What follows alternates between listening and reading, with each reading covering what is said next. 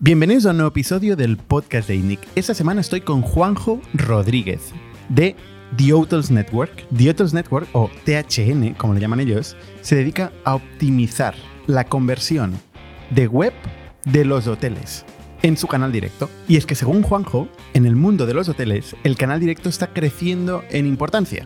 Fuera de Booking y Expedia, es donde el hotel puede controlar mejor la experiencia completa de su cliente y evidentemente generar más margen. Para ello, THN ofrece un producto de benchmarking que permite entender cómo funcionan los otros hoteles, más o menos tener la misma información que podría tener un OTA como Booking, y al mismo tiempo una herramienta de personalización de la web que ayuda al hotelero a hacer campañas directas de marketing con sus clientes. Juanjo afirma que han comprobado que tras implantar su capa de personalización mejoran la conversión a cliente un 24%. THN se ha enfocado a un segmento de mercado de unos 2.400 euros de valor anual por cliente y ha conseguido crecer hasta más de 10 millones de euros de ARR, levantando financiación de poco más de 13 millones de euros. Para todos aquellos que, como yo, creen que el travel es una de las grandes escuelas del mundo digital, en este podcast vais a aprender mucho de cómo ha evolucionado este mercado y hacia dónde va según Juanjo. Y el podcast de esta semana nos lo trae The Nest de WebHelp, el servicio de externalización de la experiencia de cliente, tanto ventas como customer service, como moderación de contenidos, en todas las lenguas del mundo, en múltiples mercados, lo ofrece Tenest como un call center a tu servicio para que puedas concentrarte en tu core business. Y el podcast de esta semana nos lo trae también Factorial, que es la plataforma de recursos humanos que permite automatizar la gestión de tus empleados. Y no solo eso, conectarlos a la empresa, conseguir mejorar la forma de comunicarse, la forma de centralizar la información disponible, los documentos, los procesos, de forma que la gente se pueda centrar en lo importante y tomar decisiones con información. Por ejemplo, el proceso de nóminas, que hoy genera tantos problemas, con información que falta, con errores, comunicación con el gestor, variables entregadas fuera de tiempo, bajas que nunca llegan, toda esta información se puede automatizar con trazabilidad, con paz mental, de forma que a final de mes las nóminas lleguen a tiempo y sin errores. Y gracias a hacer esto, nos permite tener la información de todo lo que estamos pagando a la gente. Hablad directamente con Factorial si queréis ver live cómo funcionaría eso en vuestra empresa. Y por último, gracias a todos vosotros que nos escribís para darnos feedback y recomendarnos a gente, sugerir temas y venir los jueves a las 7 en las oficinas de ITNIC. Sin más, os dejo con Juanjo y el caso de The Hotels Network. Bienvenidos a las historias de Startups de ITNIC, un podcast donde hablamos de startups, negocio y tecnología. Bienvenidos una semana más al podcast de ITNIC. Yo soy Bernat Ferrero y hoy estoy con Juanjo Rodríguez. ¿Qué tal, Juanjo? Muy bien. Juanjo es el fundador de The Hotels Network.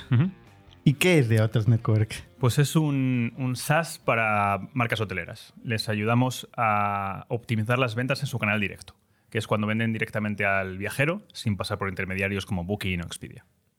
Vale. O sea, ayudáis a vender más a los hoteles en su propia web. Correcto. Correcto. Y esto lo hacemos básicamente con una, con una combinación de dos productos. Un producto de, benchmarking, de comparar tus métricas con las del resto de hoteles del mercado, y luego con un producto de personalización, que lo que hace es cambia la web en función del comportamiento del usuario viajero que está en la web en ese momento, con la idea de hacerlo más atractivo para esa persona y conseguir convencerle de que compre. La manera que tenemos de contarlo en los dos productos es tú aprendes con benchmarking y luego ejecutas en función del aprendizaje con personalización. ¿Qué porcentaje de las ventas de un hotel son de un canal directo, de su propia web? Porque la mayoría venderán en Booking. Sí, pues o sea, en marketplaces. Esta es una gran pregunta, ¿no? Porque en el fondo es bastante difícil saberlo. Porque no hay nadie, excepto el propio hotel, que tenga la información del 100%. Y, por lo tanto, y como nadie tiene la información de todos los hoteles del mundo, lo que te digo es un poco hipótesis. ¿no? Eh, yo creo que la, la, media está más o menos en un 15% de las ventas son uh -huh. de canal directo. Dicho eso, la varianza es enorme. Nosotros tenemos clientes que hacen un 4% y clientes que hacen un 65% de venta directa. O sea que es radicalmente distinto en función de qué marca eres y qué estrategia tienes. Correcto. Pero mira, depende mucho de la marca. Depende mucho de la marca. Si es una marca muy fuerte, las marcas más fuertes Hilton, tienden a vender más. Correcto. Hilton seguramente la gente va directo. Correcto. Eso será el 60. Mira, Hilton y... creo que está en un 40 y pico por ciento y tipo un 15% de OTAs. Y esto, igual estos números los estoy diciendo un poco, tonos loco. O sea, con una precisión ligera, ¿eh? como de rango, no, no con precisión exacta. ¿no? Y, y, un hotel independiente pues, puede hacer 5 o 50. 5 de directo, 50 de OTAs. ¿no? Eso, Vale, Booking, dices- Booking Expedia, porque igual lo mencionaré más veces, se, se llaman OTA, Online Travel Agency, y es una cosa que usamos constantemente. Vale. Dentro de OTAS, eh, Expedia y Booking son el Correcto. Expedia, 70. Es que Expedia y Booking, eh, además, son los dueños de todos los demás, prácticamente. O sea, solo hay dos grupos grandes en el mundo, más un grupo ¿Es un asiático. bio- biopolio? ¿Cómo se llama esto? ¿Cómo? Un monopolio es, de es dos. un- es un duopolio. Duopolio, duopolio, duopolio. sí. si coges el mundo son tres, porque en Asia trip.com, que es, que es chino, es igual, es como el booking de aquí, pero en Europa y en el mundo occidental, Europa, Estados Unidos, es- son dos. Con mucho, Booking es mucho más potente en Europa y Expedia tiende a ser más potente en América. Pero digamos que mitad, mitad. Vale. De este 15% de canal directo, Sí. ¿Qué porcentaje es cliente recurrente, fidelizado, versus nuevo cliente? La mayoría es nuevo. ¿Sí? Excepto en las grandes marcas, casi todo el mundo es nuevo. Sí. Este es uno de los grandes temas. Mira, yo suelo utilizar un, un símil que es que mm, si tú coges un hotel cualquiera y miras dentro en cualquier momento, el 90% de la gente que está allí es la primera vez que va. O sea, la Qué poco fiel es la gente en los hoteles, ¿no? el- no es tanto porque no sean fieles al hotel, sino porque cambian de destino. Porque es muy poco frecuente, excepto por viajes de trabajo muy concretos, es muy poco frecuente que tú vayas al mismo destino y por lo tanto no te puedes ni siquiera, aunque quieras, alojar el mismo hotel. Pero ojo que el viaje de trabajo es bastante. Es un caso de uso bastante frecuente. Sí, pero viajes de trabajo que siempre vayas al mismo destino no hay tantos. Bueno, donde tiene la oficina. Sí, pero eso en volumen, cuando lo ves en el mundo, igual es un 25% de los viajes nada más. O sea, no, el, el split entre, entre vacacional y, y negocio debe ser más o menos 60 vacacional, 40 negocio. Esto un poco pre-COVID porque ahora está un poco... Y del 40% de negocio hay mucho que no es recurrente. Ses- 60 vacacional. Sí, y 40. negocio. Me parece bastante Sí. negocio. ¿eh? Sí. Esto te digo, te digo datos de mercado, ¿eh? porque de los que se publican, igual si coges un país concreto, una zona concreta, el mix es distinto. Es un poco como en grandes rasgos. Y de los de 40 de negocio, habrá un porcentaje que será pues, eventos, ¿no? Claro, congresos y tal. Y luego viajes que son a sitios distintos que no tienes por qué repetir tanto, ¿no? Por ejemplo, A ver un cliente. a ver un cliente, claro. De hecho, hay muchos más viajes comerciales que viajes de, de dentro de la organización. Aunque si el cliente es suficientemente grande como para irlo a ver, para vender, seguramente también será suficientemente grande como para volverlo a ver recurrentemente para gestionarlo. Puede ser, sí, sí, sí. Estamos aquí filando muy primo. Correcto, correcto, correcto. Pero digamos que hay gran nego- son negocios bastante distintos. En, los, en Estados Unidos, por ejemplo, en, en las grandes marcas se han construido alrededor del concepto este de, enter- de enterprise corporate, ¿no? O sea, el Hilton, Marriott y demás, casi todo su negocio en realidad es de, es de empresa. Y tienen muy, unas divisiones mucho más pequeñas de vacacional. En cambio, en el resto del mundo, el vacacional pesa mucho más. Si miras España, te diré que todas las marcas españolas, aunque tengan eh, eh, hoteles de negocio, pero son mucho más vacacionales. Casi la única que nació para ser más así fue SNH. ¿Cuál? NH, Ah, Edge. sí que NH es mucho más de negocio porque ya lo- donde están y como hoteles son está más orientado a eso. Pero todos los demás son más vacacionales. Entonces, para entender vuestro mercado, vosotros enfocáis a canal directo este 15%, eh, pero, pero concretamente vacacional y concretamente nuevo cliente.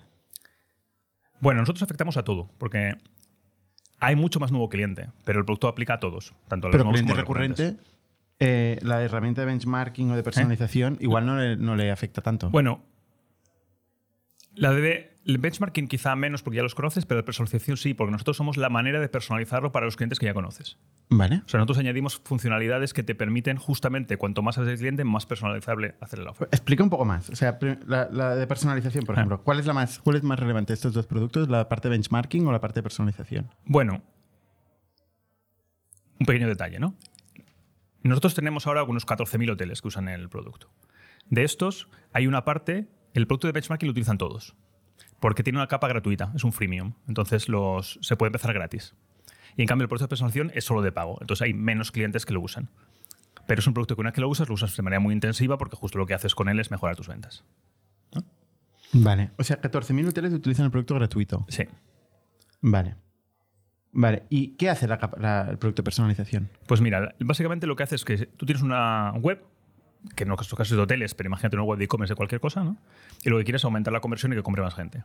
Pues lo que hacemos es, cuando nosotros no estamos, la web de un hotel es estática.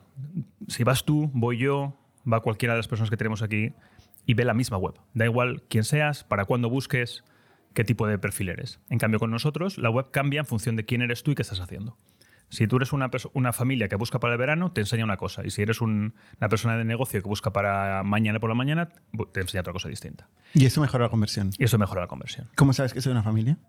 Porque cuando buscas dices quiero una, quiero, somos cuatro personas y hay dos niños. El gran elemento para entender cómo funciona esto es que una web de hotelera es una web de e-commerce solo de mono- monoproducto. ¿no? Y cuando yo hago una búsqueda en un, en un hotel, estoy declarando la intención de compra, igual que cuando en Google pongo una query. Y esa intención nosotros la, la transformamos en, en triggers de personalización. Entonces de- aprendes un montón porque te lo estoy diciendo como usuario. Vale. O sea, cuando el usuario está entrando ahí y está viendo los productos y en un momento dado en un input mete cuántos niños Quiere o-. Pero no es muy tarde ya en el funnel. No es ya cuando ya quiere comprar, ya lo tiene muy claro. Es que el funnel del hotel en realidad es un funnel muy cortito. Tú aterrizas en la, en la página home del hotel y la siguiente ya es la, de, la que te enseña precios de habitaciones. El primer paso siempre es buscar. Ya, pero. Mira, Pero también es donde hay la caída, ¿no? De conversión. te doy el dato. El, en general, por esto lo medimos mucho nosotros, la mitad de la gente busca y la mitad no. O sea, de los que llegan al web del hotel, la mitad acaban buscando. ¿Pero qué buscan? O sea, buscando eh, fechas, diciendo quiero, quiero saber habitaciones para tal fecha. Sí. La- de Pero hecho- lo primero es la fecha. Tú entras a una página de un hotel, Claro, y dices, lo primero para tal es la fecha. Es correcto. De hecho, eso es muy interesante este punto, ¿eh? Porque la gran diferencia entre cualquier web de e-commerce y una web hotelera son las fechas. Cuando yo voy a comprar zapatillas, no hay fechas. Voy a comprar flores, no hay fechas. En cambio, en viajes, aerolíneas, rentacar, hoteles, todo gira alrededor de la fecha.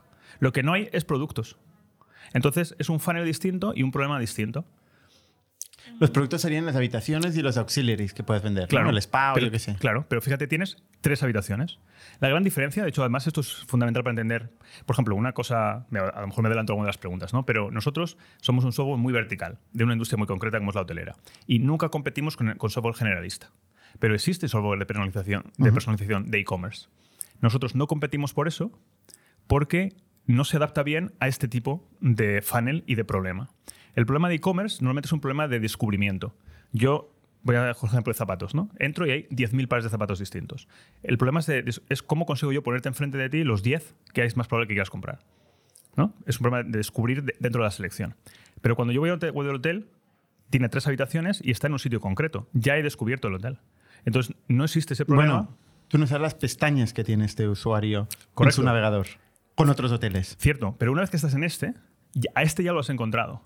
Entonces, el, la- Claro, bueno, estás bastante adelantado en el Correcto, funnel. es bastante- La otra está bastante más atrás. bastante más atrás, exacto. Pero tú ya estás en, en el bottom of the funnel. O sea, tu Co- negocio está enfocado en el bottom of the funnel. Correcto, correcto. Entonces, personalización quiere decir cómo consigo yo que te des cuenta que este hotel es mejor que los otros y además que en este canal lo puedes comprar más barato que en cualquier otro canal. Pero a diferencia de la otra, tú no sabes cuáles son los otros. Correcto. ¿Cómo le dices que es mejor que los otros? Porque yo tengo que poner, básicamente es poner en valor lo que tiene este hotel. Al azar, porque no sabes del otro lo que tiene. Igual Yo tiene sé, más. que- yo sé lo que eres tú. Tú eh, como usuario, yo Pero te- lo sabes en base cuando he A tu- puesto los niños que tengo en mi Pero, habitación. pero no solo, ¿eh? No, porque tengo, me, mido 150 cosas sobre ti. ¿Dónde estás tú? ¿Dónde está el hotel? ¿Qué hora es allí? ¿Dónde estoy yo? ¿En base a qué? En base a la tu geolocalización. A la IP. Sí. Por ejemplo, tú estás desde Londres buscando para un hotel de Barcelona. Es distinto que si eres de Madrid buscando un hotel de Barcelona. El comportamiento es distinto. ¿Tipo? Es que, Cuando estás ya tan en el bottom of the funnel, ¿qué cambia? que la gente quiere cosas distintas y, y a- en grandes números funciona. Es que no es una sola cosa. No es tanto decir es que los de Londres y los de Madrid son distintos. Es que cuando yo lo mido todo, soy capaz de agruparlo de manera que el comportamiento es distinto. Por ejemplo, tú te puedes fijar más en precios y otro se puede fijar más en localización. Tú puedes ser más reactivo al precio y otro menos. ¿no? ¿Pero qué Mira, cambia en la web por eso? Lo, la- lo que te cuento después, que es básicamente tres cosas. Puedo tocar precio, puedo hacer precios más baratos, promociones, etcétera, ¿no? Pero el precio es muy flexible, porque además el precio se puede cambiar en tiempo real.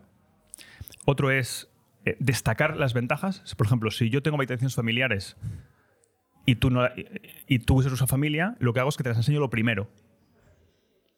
Hay una cosa muy tonta y es que simplemente destacar más cómo son las cosas ya aumenta la conversión. Bueno, explicar mejor lo que Expli- tienes. Explicar mejor lo que tienes, Sí. simple y llanamente. Sí, sí, claro. Si yo tengo 14 cosas que contar, tengo que contarte, te las tengo que contar en el orden que hacen que, a- que la primera sea la que más te interesa. Vale. ¿no? Entonces, primera, precio. Segunda, ventajas. Segunda- Tercera, y tercera es cómo cuento mi historia. ¿Qué hay de especial en mí? O bien, por- sí, o bien porque siempre es así, tipo es que yo soy un hotel que tiene 100 años de tradición, porque patatín y patatán, o bien porque ahora está pasando algo que es muy relevante, tipo ahora tengo un evento, o sea, más que ahora tengo un evento, es para las fechas que tú estás buscando tengo un evento, ¿te interesa esto? O tenemos ahora una campaña que promociona tal fecha o tal destino. esto todo- forma parte de la historia. y Digamos- esto es alterable. Es alterable. Entiendo que hay es varios. que- claro, eso es muy personal de cada hotel. Y de hecho nosotros no lo sabemos. Nosotros lo que hacemos es le damos la plataforma para que el hotel lo comunique. Pero tú es. A ver, a ver si lo entiendo. O sea, tú has dicho, tenemos un algoritmo que con 150 parámetros Sí. genera tres tipos de output. El primero es el precio. El segundo es elige entre unas ventajas y otras. Sí. Y el tercero, la historia. ¿Pero qué historia? ¿Qué historia entre qué y otra? Bueno, depende. ¿eh? El- la historia puede ser común. Yo no he dicho que todas sean Ah, vale. diferentes en uno y otro. Vale, entonces precio y las ventajas. Lo que puedes alterar tú con tu algoritmo. ¿Y el qué destacas? Sí, si lo llamas ventajas, sí. No, no Pues me llamas tú ventajas. Yo No, pero ventajas es una en concreto. Ventajas Ah, es lo vale, que te hace vale. diferencial. Otra es que yo tengo ahora cuatro campañas promocionales y te enseño la campaña promocional que se adapta más a ti. Vale. ¿Sabes? En lugar de tener cuatro ofertas y que elijas, por ejemplo, una cosa que se ve mucho es si yo tengo 17 tipos de habitaciones, vendo menos que si tengo 6 tipos. Porque hay demasiada variedad y la gente se lía y no compra nada. Pues Ya. si yo te enseño lo primero, lo que te más, más relevante es para ti, es más probable que lo compres.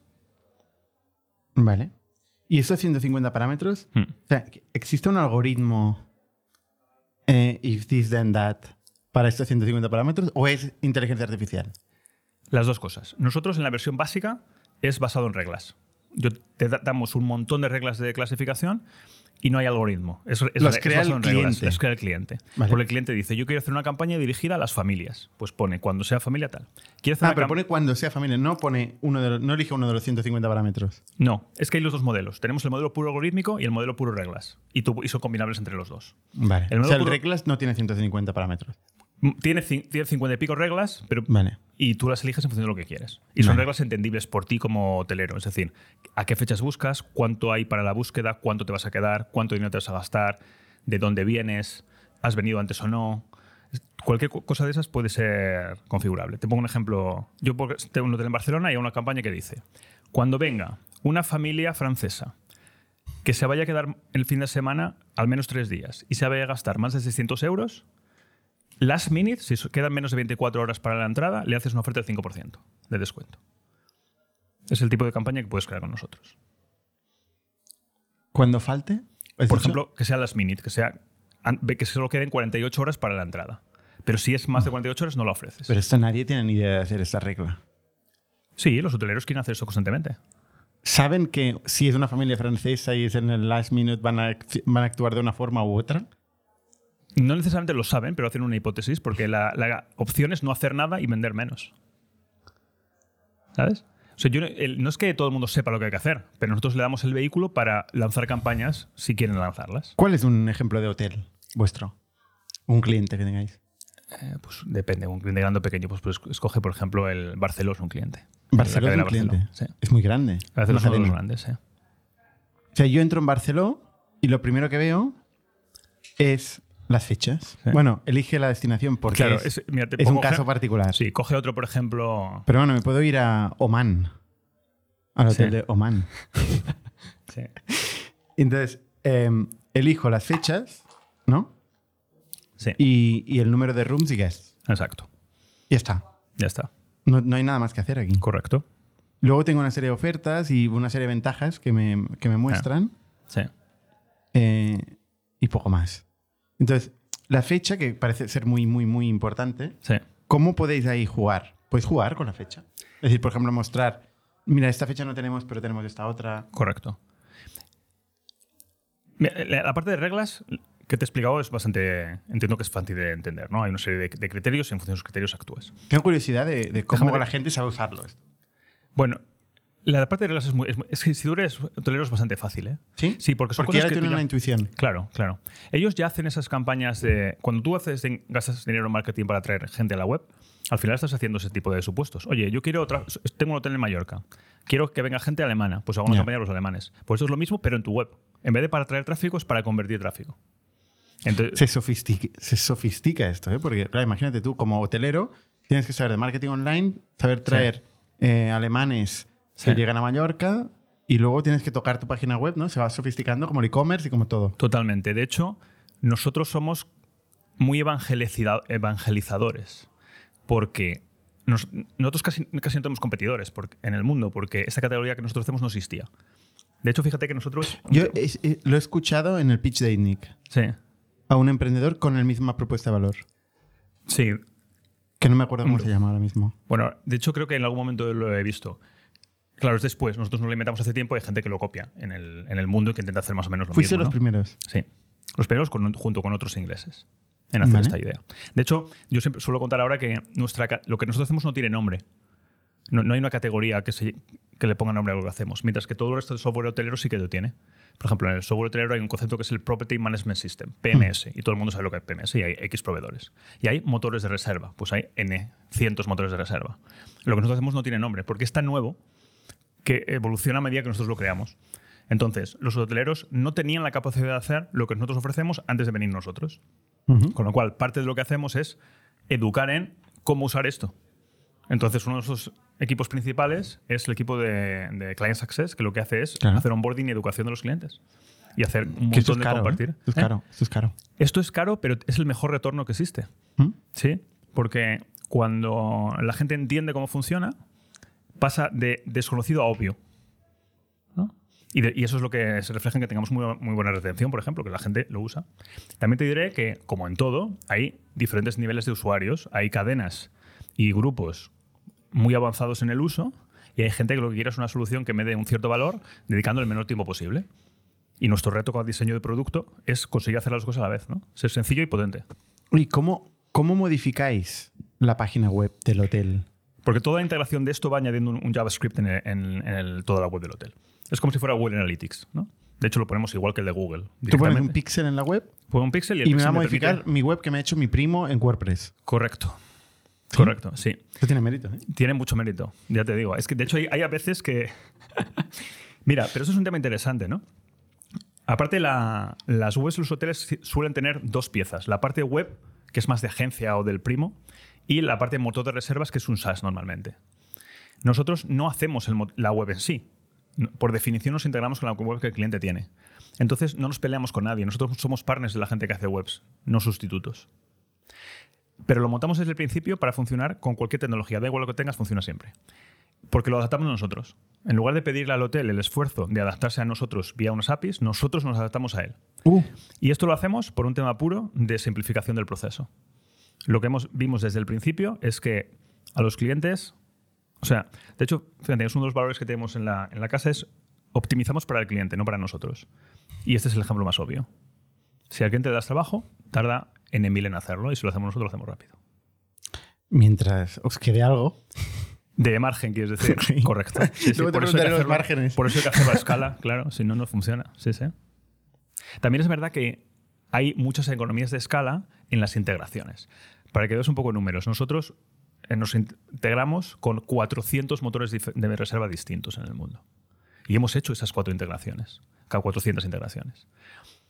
Claro, la, la 401 tardamos poquísimo en hacerla, porque tenemos tanto bagaje de hacerlas antes, que se hace, no te digo como churros, pero bueno, casi. Pero 400 integraciones con motores de reservas. Sí, quiere decir O que sea, ya está tan fragmentado el, el- software de, de- gestión de reservas, hay 400. 400 que tengamos No quiero nosotros. pensar los motores de web o los, o los primos que hacen webs. Correcto. Eh, los lo que pasa es que el primo que hace web normalmente no hace un motor, porque un motor ya es más elaborado. Un motor tiene que conectarse con mi sistema interno y sacar precio y disponibilidad, tiene una- un poco más de elaboración. Entonces sí que hay muchos players locales, compañías locales en cada me- mercado, pero el primo no. El primo hace la, web- la página de entrada, pero enseguida cuando buscas te manda el motor de reserva que has comprado. Carga un widget o algo de un motor de reserva. Correcto, correcto. O Por digo directamente los motores de reserva te generan la web. hay algunos que lo hacen, pero luego tú como hotelero puedes decidir usar esos o no, o hacértelo tú por otro lado.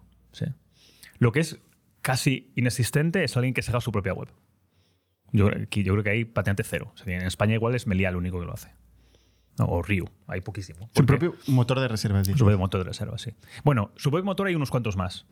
Porque a cierto volumen te puede merecer la pena en cuanto a coste. Pero hay una tendencia, yo creo, en contra de hacer eso porque es muy de. Bueno, vosotros lo sabéis, ¿no? Cuando construís un producto solo para ti y mantenerlo solo tú, uf, a largo plazo te quedas detrás muy rápido. Comparado con un proveedor externo. Es como todo, tienes que elegir cuál es tu core. Pero Claro. puede ser que para un hotel el core sea la web, que es la hostia y es algo súper diferencial. Depende del tamaño que tengas. Tienes que ser muy, muy grande para que eso sea verdad. Y tiene que ser muy diferencial la web. Claro. Porque si es una web estándar no te la construyes. Y ahí va el tema, ¿no? En el, el- uno de los grandes te esto sí entre nosotros más, digamos, emprendedores Ahora y que menos nos hoteleros. Claro, los hoteles del mundo son todos iguales. Por eso nosotros hemos podido construir un SaaS que vale para cualquier hotel del mundo. Porque es que son todos iguales. La web está construida siempre igual, porque el problema es siempre el mismo. Llegas a un sitio, te cuento la historia, buscas precios, te registras y compras. Y da igual que estés en Tailandia que en Barcelona. Bueno. Ya. Entonces- Luego están los modelos tipo buy hours y cosas así. Claro, pero esos modelos no son de venta directa. Esos son modelos de, de- de un tercero. En el fondo, Hours es como Booking. Es un canal adicional al tuyo. Y de esos hay un montón. Ahí se puede innovar un poco más. Sí. Sí, porque ahí. Bueno, Bueno, ahí hay que cambiar toda la operación del hotel, ¿eh? que no es fácil. ¿eh? el de Hours es particularmente difícil. Yo supro, por ellos, los conozco hace mucho tiempo, porque lo que están haciendo es muy difícil lo que intentan hacer porque cambia comportamiento, ¿no? De hecho, de hecho, les ha costado mucho crecer, ¿no? Es que es difícil, es difícil. Cualquier Mm. cosa, por eso va un poco con lo que te decía antes de no darle trabajo al hotel. Y eso le da trabajo. Y lo que le da trabajo cuesta un montón. Y si tiene que ver con las operaciones físicas en la propiedad, mucho peor todavía. O sea, tú llamas al hotel y le dices, mire, yo voy a mejorar su conversión de canal directo y no va a tener que hacer nada, yo lo hago todo. No, no, no, no. Algo tiene que hacer. Yo te doy la plataforma para que invirtiendo poquísimo tiempo lo puedas hacer tú. Porque nosotros somos SaaS puro tecnología, no hacemos consultoría. Bueno, pero has dicho que hacéis el onboarding, la integración, el customer success, la formación. Sí, pero eso no es consultoría. Yo no la manejo para ti. El día que te la entrego, funciona perfecto desde entonces, pero de ahí en adelante eres tú. ¿Tú quién? Tú, Porque el- en el hotel va cambiando la persona cada dos por tres. Porque nosotros siempre hablamos con, el, con el- la central. O sea, nosotros hablamos con el director de digital o de e-commerce de la cadena hotelera, no con los Mm, hoteles. Esto ya son cadenas muy grandes. ¿eh? Ahora me explicarás el perfil de, Bueno, depende. de cliente. Si tienes una cadena de tres hoteles, siempre hay un tipo que es responsable de la web, pues ese es el cliente. Pero no es el director de cada hotel independiente. Vale. Entonces, si tú tienes tres hoteles o 100, en el fondo para nosotros hay un solo cliente siempre. Vale. Entonces, volviendo al producto, ¿eh? para acabar de entenderlo. Sí. O sea, sois una especie de pixel que se en- engancha a la web Sí. y modifica el que el DOM modifica la web en sí. Bueno, O, hacemos es- dos o cosas. aparece un overlay. El- o- es, es un- es más que concepto overlay. El Pixel, nos- bueno, el script nos permite dos cosas: recibir datos para el producto de analítica y cambiar la web para el producto de personalización. Es, nosotros no modificamos lo que hay, añadimos a lo que hay. Y lo añadimos o bien como un overlay, simplemente con una capa por encima, o bien incrustado, embedded, ¿no? Incrustado Pero has dicho que tocáis el precio. Porque el precio lo tocamos aplicando, de nuevo, es la- aplicando códigos promocionales. Que es la manera que te permite. La industria hotelera, todo el mundo tiene un código promocional como herramienta Pero de cada uno implantado de su, de su padre de su madre. Forma parte de nuestra integración. Nosotros auto- hacemos que eso sea one click. De hecho, tenemos un concepto que le llamamos one click promo code, que es que yo puedo tener una campaña con un botón que si el cliente la clica allí, aplica automáticamente el cambio de precio sin que tú ni siquiera veas cuál es el promo code que estás haciendo. Y esto se usa mucho. es lo que- de hecho, es de lo que más usan los clientes. Y es curioso que digas que es tan flexible el precio porque normalmente precisamente los hoteles firman contratos con OTAs Sí. eh, diciendo que no, pueden, no van a cambiar nunca el precio que lo prometen. sí. ¿Quieres que entremos ahí? Sí, entremos, por favor. Porque este tema da mucho juego. Mira, este. Históricamente lo que dices es correcto, pero aplica al precio público. Yo los precios no públicos no, no están cubiertos por ese acuerdo. Es decir, si yo decido hacer una campaña de Navidad con 10%, la puedo hacer mientras tú tengas que, como usuario, tengas que hacer algo para participar en la campaña del 10%. ¿Sabes? ¿Ser algo puede ser ser una familia alemana? No, tienes que hacer algo. Tienes que darle a un botón, registrarte, dejar tu email. Es decir, no puede ser que todo el mundo sin hacer nada compre menos 10%. Pero si es una cosa Pero extra... tú has dicho que tú tienes una serie de reglas que pueden afectar al precio. Sí. No, pero- reglas basadas en No, algunos déjame- casos en la IP o cosas así. Sí, correcto, correcto. Yo digo desde el punto de vista del acuerdo legal con las OTAs. Que el acuerdo con las OTAs lo que dice es que el precio público normal tiene que ser el mismo que el mío. Pero luego, tú, si tú haces campañas especiales promocionales, esas sí que las puedes hacer. Porque no son precios públicos. Ya, pero tú estás creando miles de campañas promocionales a- a- orientadas Correcto. a distintas microaudiencias en base a reglas. Correcto. Eso está Pero para estas personas que entran es el precio público. No, porque ellos ven el precio público y al lado el mío. Ellos ven, cuesta 100, pero si haces, usas esta opción, cuesta 90. Pero esta opción no has dicho que la IP puede ser un determinante. Sí, sí, pero yo, yo no la cambio sin que tú la veas. Te digo que, que tú O tienes sea, una eh, oferta ven mejor. que es una oferta, que Correcto. es una promoción. Correcto. Y lo hacemos así a propósito, para que veas que te estoy dando una ventaja. ¿No? ¿Y eso no genera un problema con las otras? No, porque déjame que acabe la- te completo Sí, la perdón, historia. perdón. No, no, no es por ti, no es por ti, es que lo he contado yo mal, ¿no? La, aunque es verdad que en los contratos históricos de hace 10 años los hoteles están obligados a mantener el precio, ahora ya no es verdad. Y no es verdad porque esto ha sido declarado práctica monopolista por prácticamente todos los juzgados del mundo, menos Estados Unidos. Pero en casi todos los países de Europa, el último, Suiza, hace 15 días, ha dicho que esto no, esto no se puede hacer porque es un, es un duopolio y es entre un grande y un pequeño obligándole a una cosa que no tiene derecho a hacerlo. Entonces ahora no es verdad, los hoteles pueden poner el precio que les da la gana. Y nosotros lo vemos, porque como una de las cosas que hacemos es traquear precios constantemente, los hoteles ahora son más baratos que el equivalente en Booking o en Expedia el 30-40% de las veces. Curiosamente, también se da caso contrario, que las OTAs son más baratas que el hotel. Y eso pasa a lo mejor en un 10-12% de las veces. Mm, Es que puedes reaccionar mucho más rápido a una OTA, eh, a un algoritmo de personalización, no con 150 Sí. parámetros, sino con millones de parámetros y toda la información de tus clientes. Pero el tema es que en teoría la OTA sí que no lo puede hacer. Porque la OTA, el precio lo fija el hotel. O sea, cuando Booking ofrece un precio a 100 euros, es porque es el hotel el que ha puesto los 100 euros, no Booking. Y Booking se lleva de esos 100 una comisión. No puede hacer descuentos. En teoría no. ¿Y en la práctica? En la práctica los hace. Y nosotros lo traqueamos y le ayudamos al hotel a, re- a- a descubrir que lo está haciendo y resolverlo. ¿Ah, sí? Sí. Esto se llaman disparidades en el, en el- en el mundillo. Y nosotros le ayudamos precisamente a de- descubrir las disparidades y corregirlas. Es una- es la parte más back-end, que no es lo que ven los, los viajeros, es lo que ve el hotelero. Porque realmente las OTAs se pueden permitir tener crawlers que están viendo los precios Podrían. en sí. venta directa. Claro, pero la- fíjate que el, el gran tema, y ese es un tema importante estructuralmente, ¿no? Pongamos que Booking se lleva un 20% de media. Y digo Booking por el ejemplo, porque Expedia se lleva típicamente un 25%. Pongamos que los otros se llevan un 20%. Si el hotel hace un 10% de descuento, para él es un 10% de descuento. Pero si Booking hace un 10% de descuento, es un 50% de descuento sobre vuestro margen. Entonces no es sostenible. Las otras no pueden hacer 5 10% de descuento de manera sistemática. Lo hacen de manera táctica para llevarse clientes que creen que esa oportunidad les interesa por lo que sea. Y, y de hecho tiene algor- algoritmos muy sofisticados de hacer eso, de cuándo rebajar y cuándo no, pero lo hacen contra su propia comisión. Y otra cosa que hacen las, las OTAs es trabajar mucho esta conversión, eh, esta mejora de la conversión en base a generación de urgencia, ¿no? mostrarte en tiempo real quién está comprando esto, la- el stock, cómo se va acabando. Correcto. Que al final tú entras en Booking y acabas sí. sudando. Sí, acabas total. sudando y dices, tengo que comprar eso ya porque si no se va a acabar todo el mundo.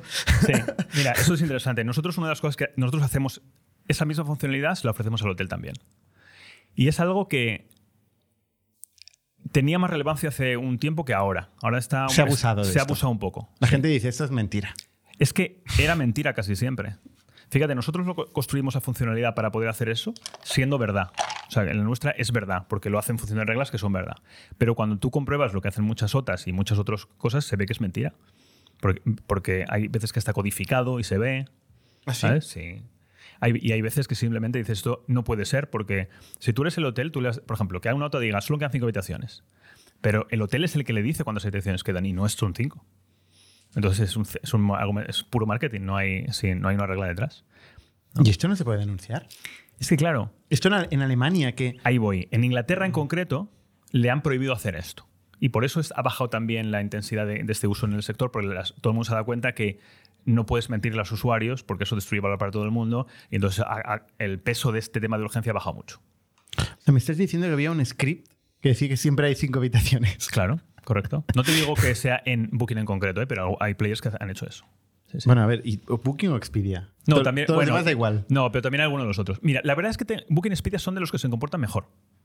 Son bastante más piratillas los, las de segunda línea que los líderes. Trip.com.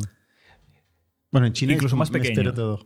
Sí, es que tampoco quiero decir quién es el que lo hace especialmente, pero hay algunos en alguna zona del mundo que con- para llevarse al cliente eh, atacan todas las variables posibles. Sí, sí. Y de, de- de las- de la personalización que haces, ¿Mm? o sea, ¿tú has podido medir qué mejora de conversión hay? Sí, porque Pero tú no cobras en base Yo no a cobro en éxito base a eso, en la correcto. mejora de conversión. no, nosotros cobramos una tarifa plana por hotel y mes. Lo cual te desalinea un poco de intereses.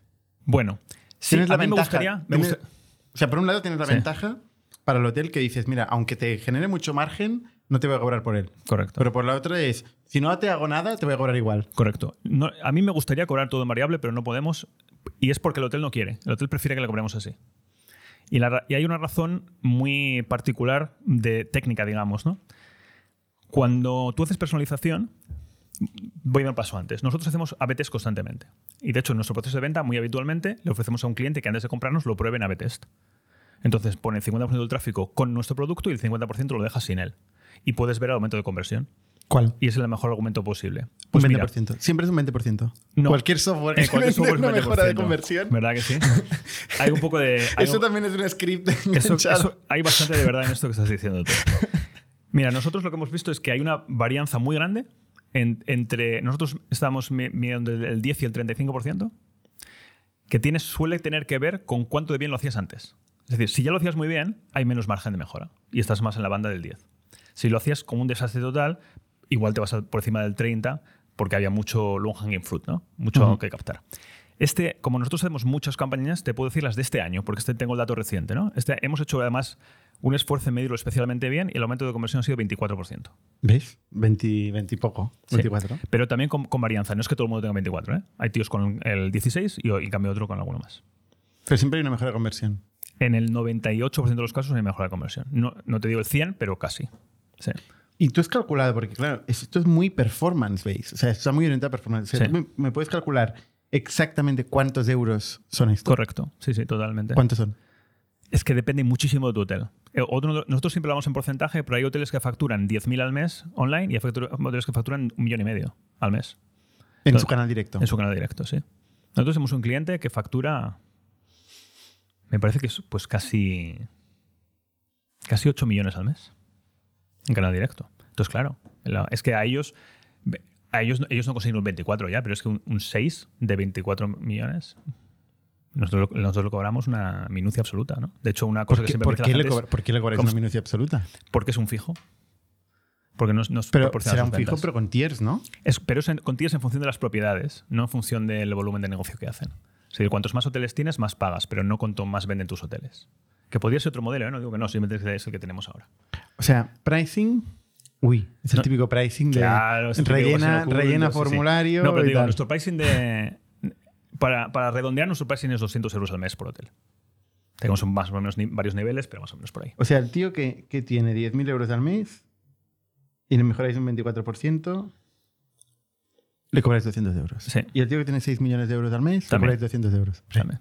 Correcto. De- déjame, no he, acabado, no he acabado la historia. ¿no? Hacemos ABT siempre. Somos capaces de mostrar esto. El cliente nos compra muy bien porque dice, joder, esto está muy bien, me, me aumenta la conversión.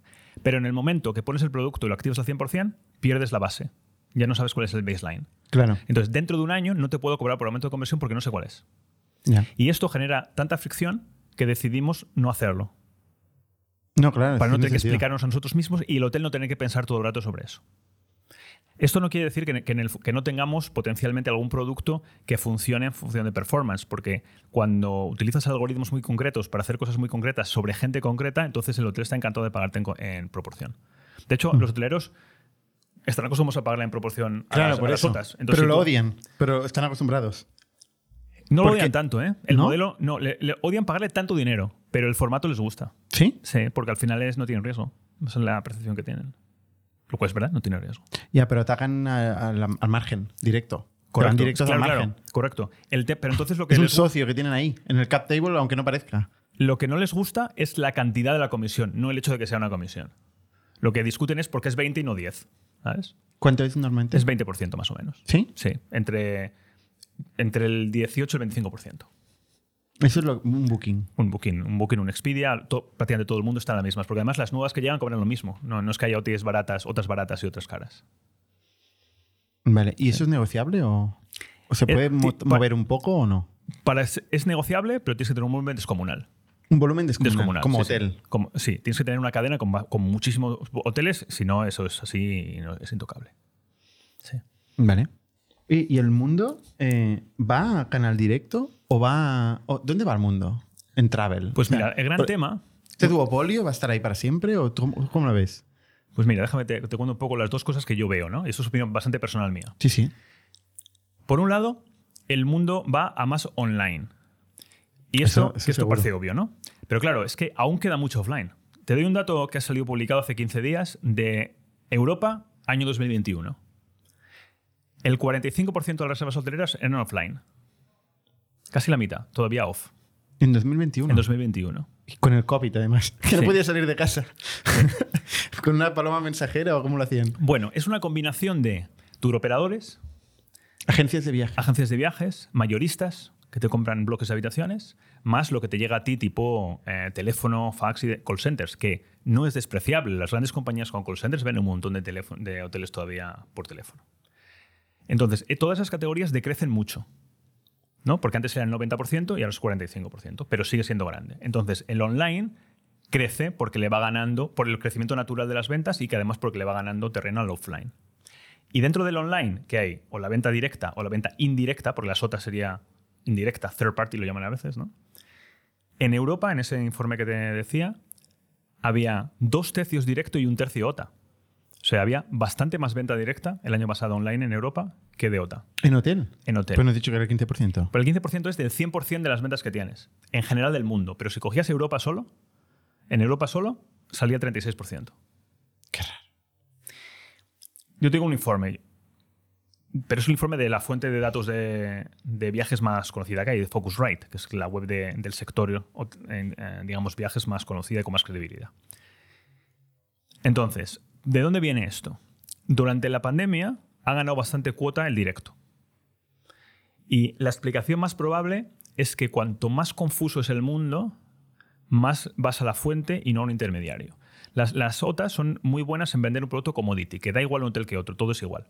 De hecho, uno de los principales argumentos de marketing que nosotros usamos de cara a convencer a los clientes es, en, tú entras en la OTA, tú ves una página de hotel y ves la de otro hotel y son todas exactamente iguales. Todas tienen una página con fotos, reviews y precios. Entonces tu hotel y el otro hotel parecen exactamente iguales. Pero tú como hotelero, todo lo que tú haces es contar una historia distinta que el vivir una experiencia a tu hotel no es lo mismo que ir al de al lado. Aunque tú has dicho que son todos iguales. En el proceso de venta, no el hotel, ¿eh? la experiencia en el local es muy diferente, pero el proceso de venta tiene el mismo formato. Pero lo que ellos venden son experiencias. Al final, tú miras lo que pasa- pagas por un hotel y te están vendiendo el paquete de vivir de otra manera. Si todos son iguales y lo vendo como si fueran salchichas, entonces vas solo a precio, cogería siempre el más barato. Y eso es lo contrario de lo que quieres como industria. Entonces las OTAs están destruyendo valor en la industria al hacerlo commodity. Y, y los hoteles quieren hacer justo lo contrario. En el que sea cuanto más diferente, mejor. Y cuando además hay caos y no entiendo las cosas y abres o cierras por COVID o ahora tienes esta opción, tienes la otra y qué va a pasar si luego cancelo, con quién tengo que hablar, la gente ha ido más a la fuente. Y entonces ha ganado cuota el, el- los- el directo frente al otro. Pero los dos crecen. Porque como le están quitando al offline, no es que como crece el directo le quita la otra. Los dos crecen, pero crece más Es increíble el que, o sea, los hoteles o travel en general es el primer sector de la historia en digitalizarse. Correcto. Y estamos todavía, pues no sé, veintipico años o Sí, no sé sí, cuánto más sigue. después de la digitalización y me dices que 40. todavía hay un cuarenta y pico por ciento offline. Sí. O sea, yo lo que veo es que hay sectores que vuelven al offline. O sea, se vuelve a reinventar el, el concepto de experiencia Sí. física y la gente lo descubre como una novedad. Sí. Pero aquí, Aquí no. me estás diciendo que Aquí no, no. pasa esto. No, No, no es que esté pasando esto. no, no está pasando esto. Es que nada. nunca se ha digitalizado. Correcto. Y, y la razón de eso es que es muy fragmentado. Entonces están muy digitalizados las compañías que empezaron antes, pero hay muchas que no. Es que, fíjate, la- el gran- an- en viajes es verdad que esto pasó, pero pasó antes con los aviones que con los hoteles. Sí. ¿Por qué? Porque es que hay muchas menos aerolíneas. Ahí sí creo- que es commodity, el Claro. avión. pero hay muchas menos aerolíneas que hoteles. Creo, me dijo alguien que hay 500 aerolíneas en el mundo. Lo digo segunda mano, pero no lo he comprobado, ¿no? Pero hay un millón de hoteles en el mundo. Booking vende un millón de hoteles distintos. Y un hotel, uno tiene 450 habitaciones y el otro tiene 6. Y sigue siendo un hotel. En cambio, en la aerolínea hay muchas menos, está más concentrado y se entiende más lo que compras. Entonces, esos, esos todos están muy digitales y tú estás acostumbrado a co- a comprar eso online. Pero el hotel no tanto. También es muy comoditizado un hotel. O sea, dentro de lo que cabe. Al final es una, es una Es fecha, una habitación. Es el gran triunfo de, de las OTAs, conseguir hacer muy fácil reservar. De hecho, las OTAs son un negocio muy bien, muy bien ejecutado. El hecho de que tú puedas comprar un hotel en Vietnam desde aquí en cinco minutos es espectacular. Brutal. Claro. El tema es que las OTAs hicieron muchísima innovación en esto, pero han llegado a un punto de saturación. Y esa es mi segunda reflexión sobre dónde va el mercado. ¿no? Las OTAs, para- Booking durante 10 años crecía el 20% anual. ¿Ya no? Y ya no. ¿Cuánto vende Booking? Pues mira, yo creo que está como en 12 billion, 12 mil millones o así. Me parece Y que es Expedia última. venderá la mitad. Eh, Y en facturación no es muy distinto, porque Expedia vende también paquetes y aviones y Booking no. Pero en margen, Booking tiene como el doble de, de beneficio que Expedia. Y de hecho está mucho mejor valorado en bolsa porque como empresa es más rentable. Y, o sea, entre las dos mm, facturan 20 y pico, millo- 20 y pico billón. Tampoco es mucho. Y esto es el 20% de- del total de esta industria. Me parece que, que las ventas totales de reservas hoteleras en el mundo son 600 billion. Suma, suma 100 con Sí. estos números que hemos dicho. Sí. Bueno, no, porque es co- contando el canal directo Claro, y las contando... cosas. claro. sí. Sí, pues tiene, sen- tiene sentido. Luego no sé si... Hay un, detalle bastante importante, es que no sé si Booking contabiliza el 100% o solo su comisión. ¿eh? Puede ser que ese- esos 12 billones sea Ah. la comisión suya. Esto, y esto no lo sé porque No, pero si es la comisión suya, entonces son, serían unos 100 billón el total transaccionado. Sí. No, no lo sé. Prefiero no, no, no Estamos haciendo aquí se- seguro que- esto es seguro que el que lo sabe es un dato obvio, pero yo no lo conozco. Es, es un, es un mercado muy grande en cualquier caso. Un mercado muy Es grande. un mercado muy grande. Es un mercado muy grande, y, pero que crecía, muy fragmentado. crecía porque las OTAs eliminaron la fragmentación o, o consiguieron resolver el problema de la fragmentación porque fueron a buscar a todos los hoteles del mundo para que se metieran en la plataforma. Y por eso crecían tanto, porque cuanto más, cuanto más oferta había de hoteles, más podían comprar los hoteleros, perdón, los viajeros. Pero ahora ya están todos. No hay ningún hotel con cara y ojos que no esté en las OTAs. Entonces, por eso ya les cuesta crecer. Porque han llegado como a un punto de. Se, se ha aplanado la curva y ahora crecen mucho menos, tipo el 10. ¿no? Y esto ya pasaba pre-COVID, ¿eh? no, es que, no es solo de COVID. O sea, se va, se va a ir al canal directo. Se va a ir a online y Sí. dentro de online más a canal directo que a la OTA. Mal si no dijeras eso. Correcto. Teniendo Sí, en sí. cuenta Correcto, que es tu mercado. Sí. sí, pero es verdad. ¿eh? De hecho, tengo los informes que, que no publicas con informe. nosotros. Los informes publican todos, además son todos coherentes. en sí. Vale, y una cosa, y un día los hoteles están contentos con este crecimiento y tal, las otras creciendo y tal, y de golpe aparece Airbnb. Sí. ¿Cómo cambia la industria Airbnb? Pues mira, conceptualmente un montón, pero en la práctica un muy poco. Los hoteles de 4 o 5 estrellas no notan Airbnb en absoluto. ¿No? Porque crece cero, el mercado. Porque el mercado crece un montón y ellos crecen un montón. En una y dos estrellas, se ha- alguna vez que he visto. algo- Claro, de- en, en COVID los, ha pasado tantas cosas raras que es muy difícil saber qué es tendencia COVID y qué es tendencia general. Pero cuando hasta justo antes, el efecto Airbnb se notaba un poco en los hoteles más pequeños y de, más, de, bajo precio. En los grandes no se notaba nada. Estaban trayendo, eh, digamos, volumen neto de viaje. No estaban quitando vo- volumen. Si miro, ah, efectivamente, Mm. tenía en mente que, que hacía unos 6,6 unos 6,6 billion Airbnb, Airbnb. Sí. en facturación, que en su caso seguramente será GMB. O sea, será facturación bruta, ¿no? Digo yo, no sé. Pero No claro, sé. esto es un mordisco importante. Un mordisco importante, a ver, no. Correcto. O sea, notarlo lo han tenido que notar. Bueno, es que puede ser que la gente viaje más porque existe Airbnb. Entonces han traído Se ha volumen crecido neto. el mercado. Sí. Que el mercado ha crecido, eso es seguro. El porcentaje no lo sé. Pero que el mercado ha crecido seguro porque Airbnb ha traído oferta nueva. O sea, la gran innovación. De hecho, Airbnb es el único player en viajes nuevo en los últimos 15 años. Todos los demás ya existían antes. Es la única innovación en escala que hay. Y es porque. No es porque hiciera mejor lo mismo. Es porque trajo algo distinto, que es inventory, o sea, in- inventario de, de un tipo de espacios, particularmente en ciudades que antes no existía. ¿A Porque- ti, a ti te cae bien Airbnb? Yo tengo a medias, digamos, ¿no? Hay un- algunos elementos espectaculares en todo el concepto. Yo en su momento hice bastantes temas de sharing economy, economía colaborativa y tal, y los seguía muy de cerca, ¿no? El, el tema, un poco, sí, por ser un poco polemista, ¿no? Es que hay veces que creo que algunos de los mensajes de comunicación son un poco traicioneros, ¿no? En el sentido de yo cuento una cosa, pero en realidad es otra, ¿no? Por ejemplo, el tema de vive como un local, y siempre hablando de vivo como un local, cuando el 80% del revenue viene de, de gestores profesionales. ¿no? Ya. Pues hombre, Bueno, pero te puedes ir a casa de un local, ¿eh?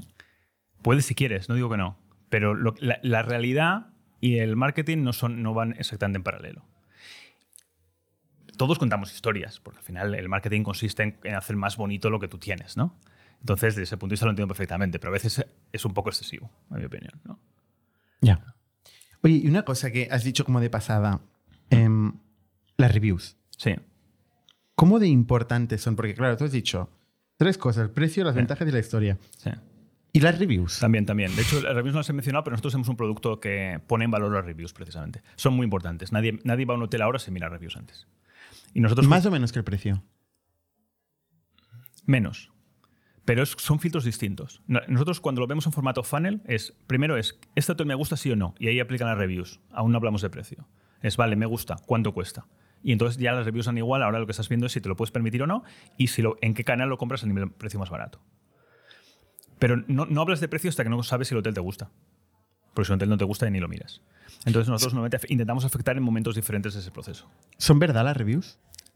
Depende. Las reviews en general son bastante verdad, sí. Por ejemplo, las reviews de las OTAs son verdad, porque si no te has alojado en el hotel no te dejan ponerla. Si tú vas a, a- ves una, una review en Booking o en Expedia, son 100% de gente que ha estado allí. ¿Seguro? Seguro, seguro. sí, No se puede hacer si no. Las de TripAdvisor no. Y estas son las discusiones del sector, claro. TripAdvisor argumenta que ellos fueron los primeros en inventarse esto y que la propia dinámica de la comunidad hace que las reviews sean verdaderas. Y los otros dicen que, bueno, a lo mejor sí, a lo mejor no, porque es un hecho que tú puedes poner una review sin haberte alojado allí. En la, inmensa mayoría son verdad. De hecho, alguna vez que cuando alguien ha hilado un poco más fino, se da una circunstancia que a mí me hizo gracia cuando descubrí, ¿no? Más que reviews buenas que no son verdad, lo que hay son reviews malas que no son verdad. Es más que la gente pone reviews malas de su competencia que que ponga reviews buenas de sí. O sea, que se van al hotel de la competencia expresamente, se alojan ahí una noche para dejar la mala review. Sí. O, o No directamente. es muy escalable esto. No es muy escalable, pero es que a veces es que el mundo, como está tan fragmentado, hay mucha batalla de trinchera también. Ya. No digo que esto se haga en escala, digo que cuando se ha descubierto elementos de fraude tenían que ver más que con este esquema que con el otro. ¿Y, y- y esquemas de, de soborno? ¿Compra de review?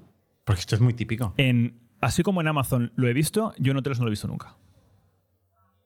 Pues, pues oye, que, que es una buena idea para el hotel. Te doy un buyback. Mira, si tú, si tú te devuelvo el dinero Sí. En pones un una 20%, review buena, ¿no? si, me, si me pones una buena review. Pues mira, hay empresas en el mundo hotelero que se dedican solo a ayudarte a gestionar reviews. ¿no? De hecho, en, Barcelona hay una, una de las más grandes del mundo, Review Pro. Y los formatos que ellos ofrecen de cómo comunicarte no te dan, no, no van orientados para nada a esto. ¿no?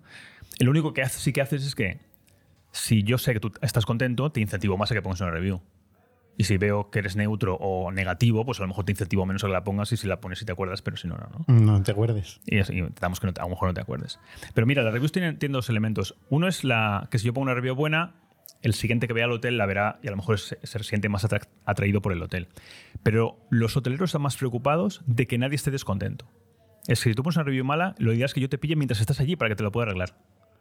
Y esto te lo digo porque esta semana, sin ir más lejos, semana pasada está en un evento que ha salido este tema y todo el mundo estaba preocupado de resolver el problema, no de que la review me permita ganar clientes en el futuro. Lo que yo no quiero es que nadie se vaya ¿Puedes cambiar la review? Casi nunca puedes cambiarla. Lo que puedes hacer es complementarla, puedes escribir más, pero cambiarla no la puedes cambiar. No. Por eso intent- ah, las- intentaban ver estrategias para intentar descubrir que estás descontento mientras aún no te has ido. Ya. O sea, antes de hacer la antes review. de hacer la review. Correcto. Como de- y, y un poco la discusión era cómo descubrir eso. Increíble porque es, es un drama ¿eh, lo de las reviews. O sea, hay gente que realmente se deprime de pequeños restaurantes o pequeños hoteles, ¿no? Sí. Que, que se quedan ahí con. ponen malas reviews o les hacen una campaña negativa o lo que sea y, Sí. y se hunden en la miseria. Yo creo que como en los hoteles hay más volumen, es más difícil influir sobre el resultado. Tengo la sensación, comparado con un restaurante, por ejemplo. ¿no? Ya. Pues hecho, los hoteles tienen tanto volumen de reviews que, por ejemplo, nosotros cuando las valoramos y la, o TripAdvisor o quien sea, le da más peso a las recientes porque si no el histórico haría que nunca lo cambiaras ya jamás, ¿no? Porque si se ha puesto un 4,3, tendría que haber 70.000 tíos que pusieran un 4,4 para que cambiara, ¿no? Entonces va evolucionando con el tiempo el, el peso que le das a los, a las reviews. ¿Y has dicho que tenéis una- un módulo para reviews? Tenemos un módulo que lo que hace es que busca, hace meta search de reviews. O sea, se va a buscar a todas las plataformas que tienen reviews y trae la información y la condensa en un elemento que tú puedes in- incrustar en la web. Que te dice, pues mira, este mejores. 4,6. Bueno, hace primero, te da un resumen de las valoraciones. Te dice, en general 4,6. Y es en TripAdvisor tanto, en Booking tanto, en Spia tanto, en Facebook tanto. Eso sí es un 4,6. ¿Y si es un 2? Bueno, nosotros somos, al final somos una herramienta de marketing y ventas. Si es un 2, no sale. ¿Qué hace? Es puede salir las pones. buenas. Puede ¿Eh? salir las buenas. Bueno, sí, pero el- si hay un, el número, el resumen de tienes un 4,6, si es menos de X, directamente no lo pones. No pones el número. No pones el número. Y las reviews pones. eh, tú se- el hotel selecciona cuáles quieres mostrar. Como hay tantas, en lugar de déjate buscar en todas, le tenemos una herramienta para que selecciones las que te gustan. Porque el tema no es tanto que te enseñe tropecientas mil en texto, ¿no? Porque no te las vas a leer. Lo que quiero son que pongan las reviews que cuentan la historia del hotel. Entonces quieres las que tienen un poco de detalle cualitativo. No tanto, me gustó muy bien porque eran muy simpáticos. No, es, me encanta el sitio porque no he visto al mar y desde aquella esquina en la terraza tal. Porque eso es lo que le da como contexto ¿no? y textura a la review. Aparte de credibilidad, porque está claro que es verdad. ¿sí? Vale. Luego has, has mencionado también eh, una herramienta de benchmarking. Sí. Que estamos todavía en el capítulo de producto. capítulo de todo producto. eso, No vamos que- es realmente interesante. Sí, sí, sí. Pues, Entonces, mi- benchmarking, ¿qué es eso? pues mira, el benchmarking es eh, para saber dónde actuar y dónde tienes capacidad de mejora en tu venta online, lo, lo ideal es compararte con los, todos los demás hoteles del mundo.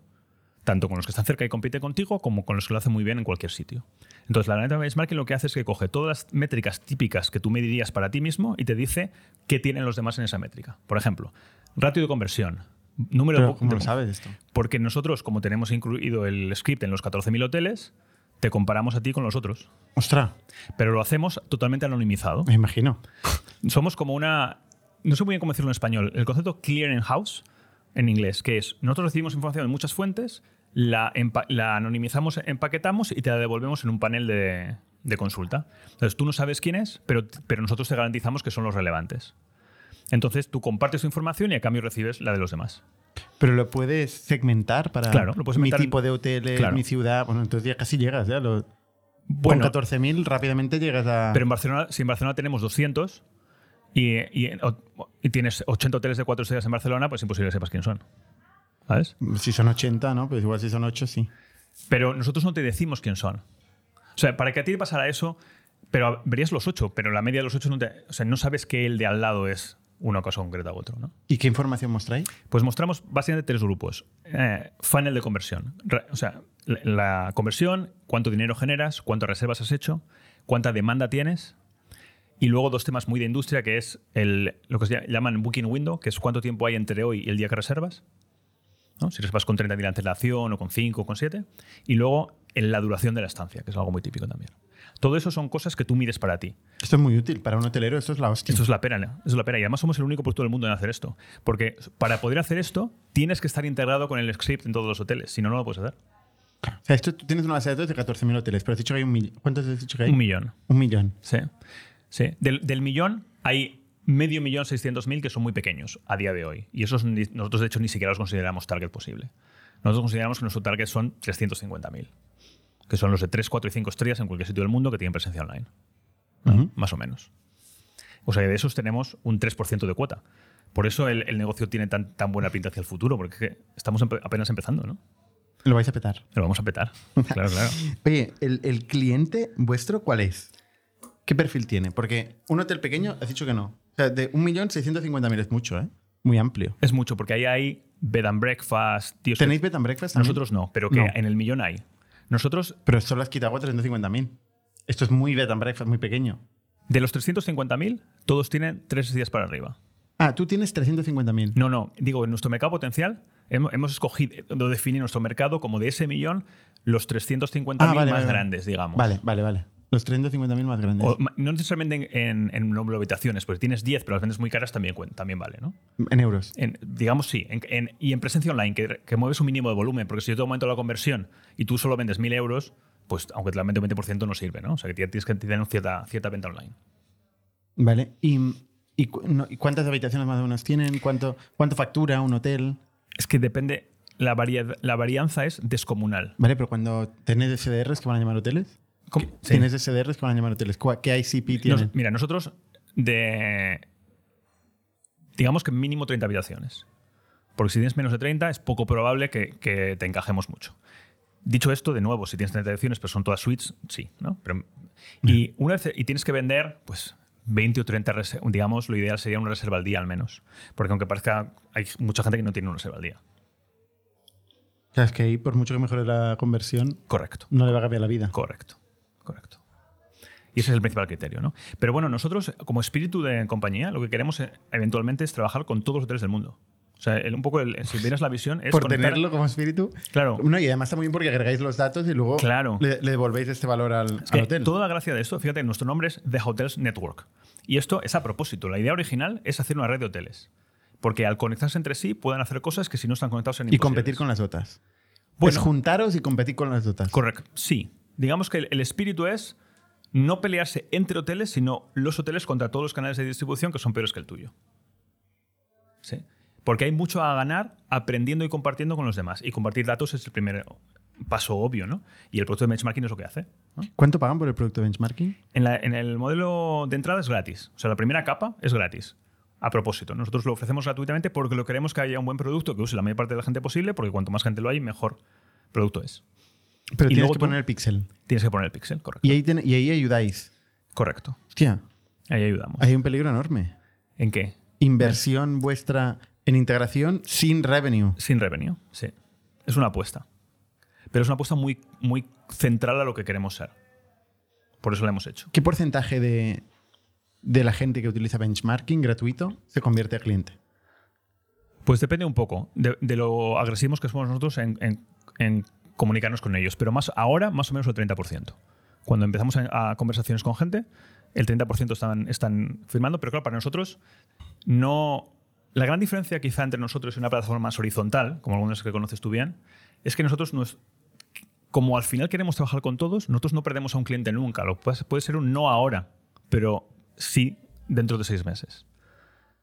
¿Sabes? Al, solo tener una industria, nuestra apuesta Estás es. dando por sentado que el mundo no es competitivo y que no hay otros que quieren lo mismo que tú. No, claro, sí, sí. Me refiero. a- No, no, por supuesto que puede haber otra competencia. ¿eh? Me refiero a que nosotros nunca damos a un cliente por perdido en el.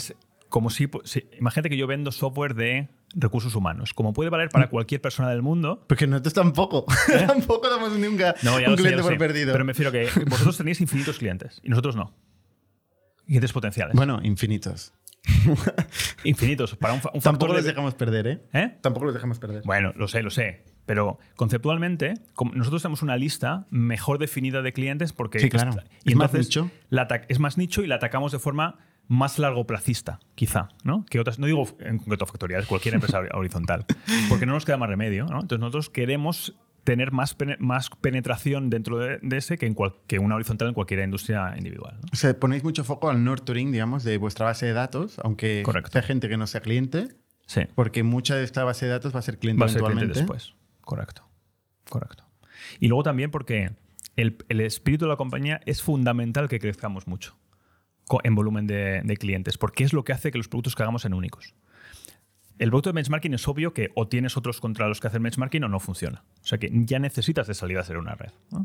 Pero luego el otro tema de algoritmos, que al final no hemos entrado tanto, pero por decir muy rápido, los algoritmos que hacemos, hemos hablado de parte de reglas, me estoy dando cuenta que no hemos contado algoritmos. ¿no? Algoritmos lo que hace es automatizar todo y crear conceptos más fáciles de entender. Lo llamamos semántico nosotros, ¿no? que es intención de compra. ¿Eres de alta intención o de baja intención? Intención de gasto. ¿Vas a gastarte mucho o poco? Y, y con Machine Learning y esas 150 variables puedes predecir muy bien. Y entonces luego puedes lanzar campañas en función de eso. Bueno, pues esos algoritmos se basan en tener muchísimos usuarios, porque si no los, los entrenas peor.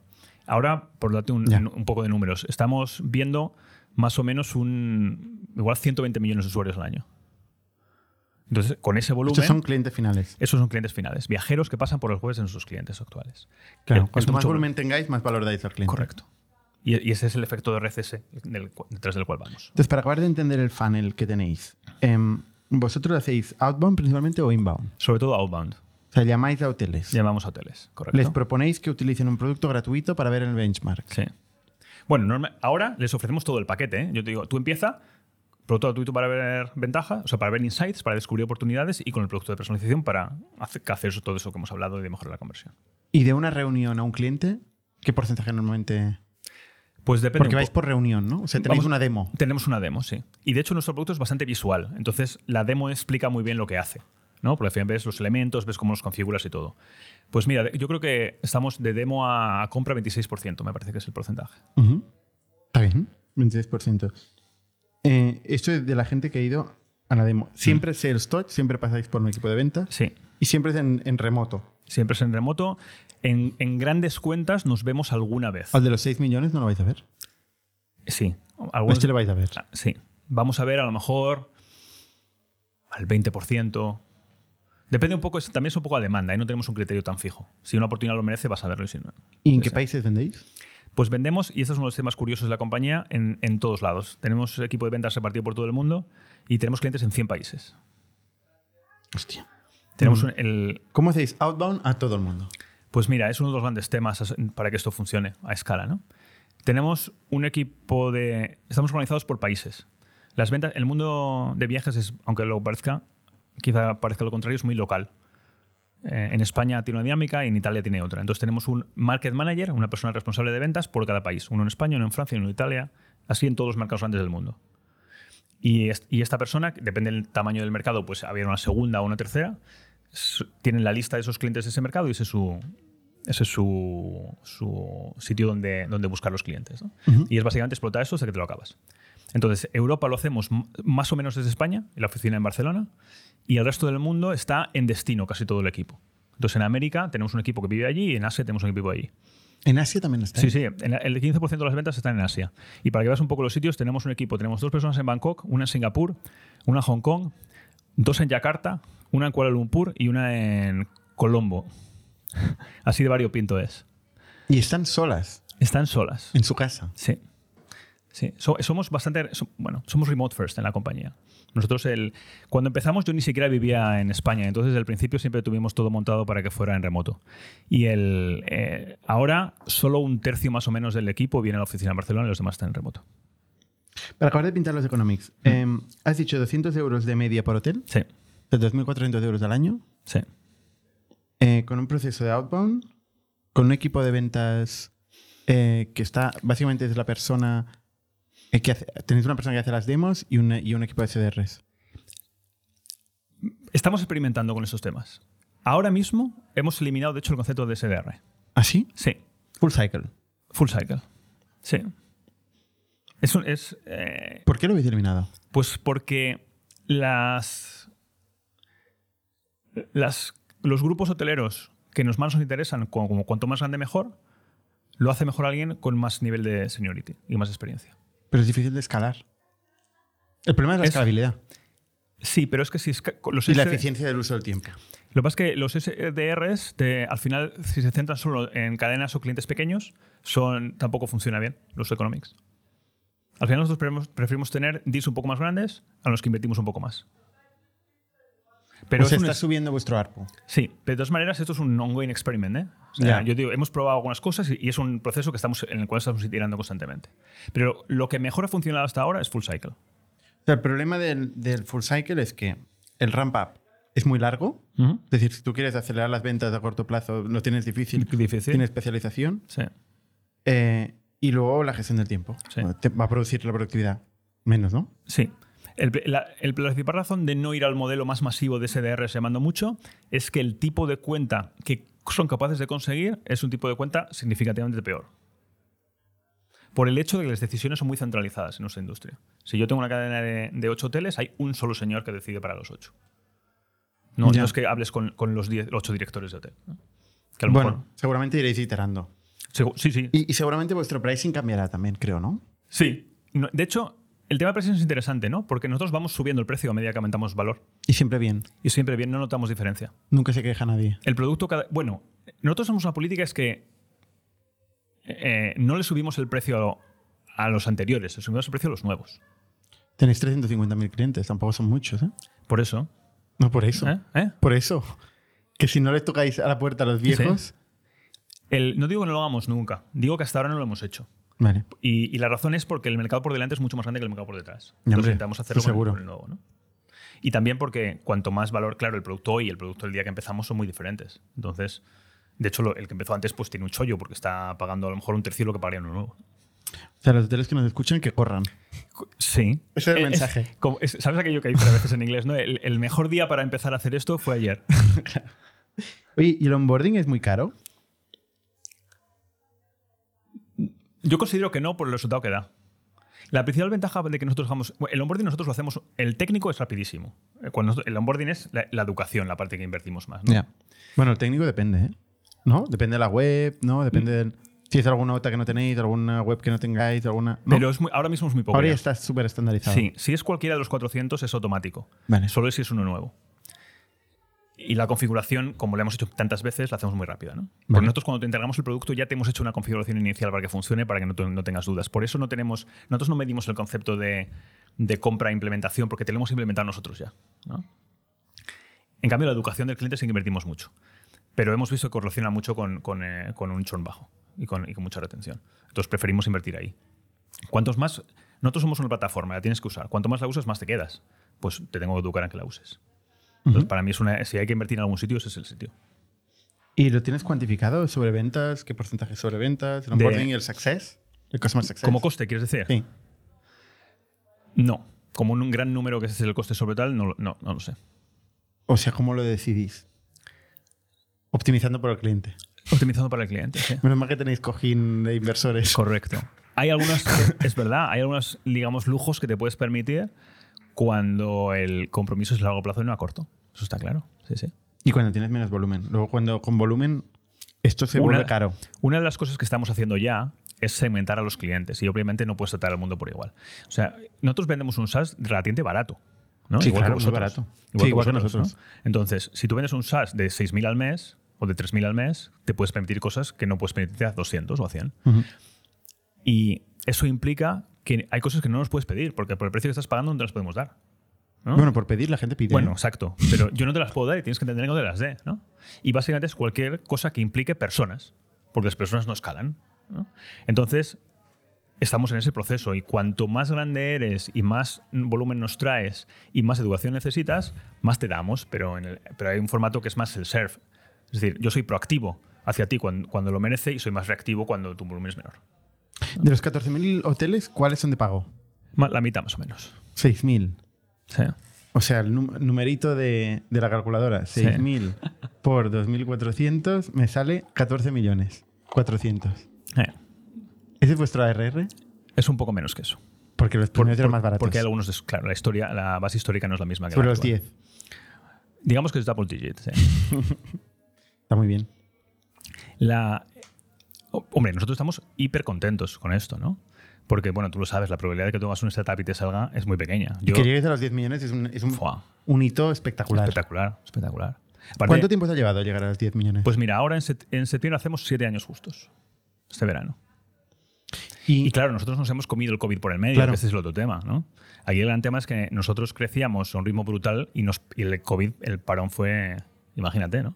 Nosotros tuvimos, a veces hacemos, yo hago la broma que somos invulnerables, porque si COVID no nos ha matado, no nos va a matar nunca nada. ¿Qué hicisteis con el COVID?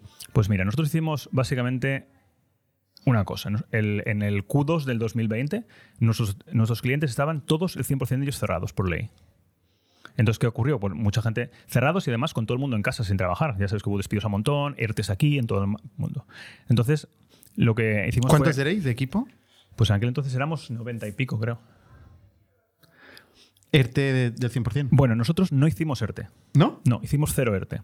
¿Por qué? Porque nosotros tuvimos un elemento de obvia suerte y timing cuadrado y es que nosotros hicimos una- la- nuestra ronda justo antes. Entonces, atacamos esto justo... Ya lo habías previsto en tu master plan. ¿Qué va? ya, me, ya me gustaría ser tan, tan visionario, no, no. No, pero el timing se, se dio las circunstancias, entonces dijimos, mira, vamos a hacer una cosa. Vamos a 400 Controlar. integraciones salieron ahí. Claro, claro. Pero, pero- no, pero sí que es verdad, ¿no? Dijimos, mira, vamos a hacer dos cosas. Como no podemos vender, vamos, todo el mundo se va a poner en formato servicio al cliente. Entonces, el 100% del equipo de ventas se puso a hacer Client Success. Que era... Pero Client Success, ¿qué si todo el mundo está en casa? Sí, ah, pero lo que pasó una cosa muy curiosa. El pico de uso de nuestro producto fue en el COVID, en, la, en, la, en lockdown, en, la- en el Porque la gente empezó a hacer el marketing Porque- del hotel. Porque la gente tenía que comunicar cosas en tiempo real constantemente de qué narices estaba pasando. Y la única manera Bueno, y que tenía de tenían hacerlo tiempo para hacer benchmarking, para pensar las promociones. Pero más que eso, la los eso fue después, pero los primeros meses fue más, simplemente cerramos, abrimos, puedes venir, qué pasa con las cancelaciones y tal. Y, eso lo hacían con vuestro. y eso lo hacían con nuestro producto, porque es la única manera que tenían de hacer algo en tiempo real. Lo pongo y sale instantáneamente. Bueno, pueden tocar la web, ¿no? ¿Eh? Pueden tocar la web. No. ¿No, No, hay ningún mecanismo para cambiar la web? no, tiene que llamar a la agencia que lo hizo y cámbiame esto, ponme aquello. Sería, es infumable. Es que nosotros somos alternativa a algo tan infumable que nadie lo hace. claro, claro.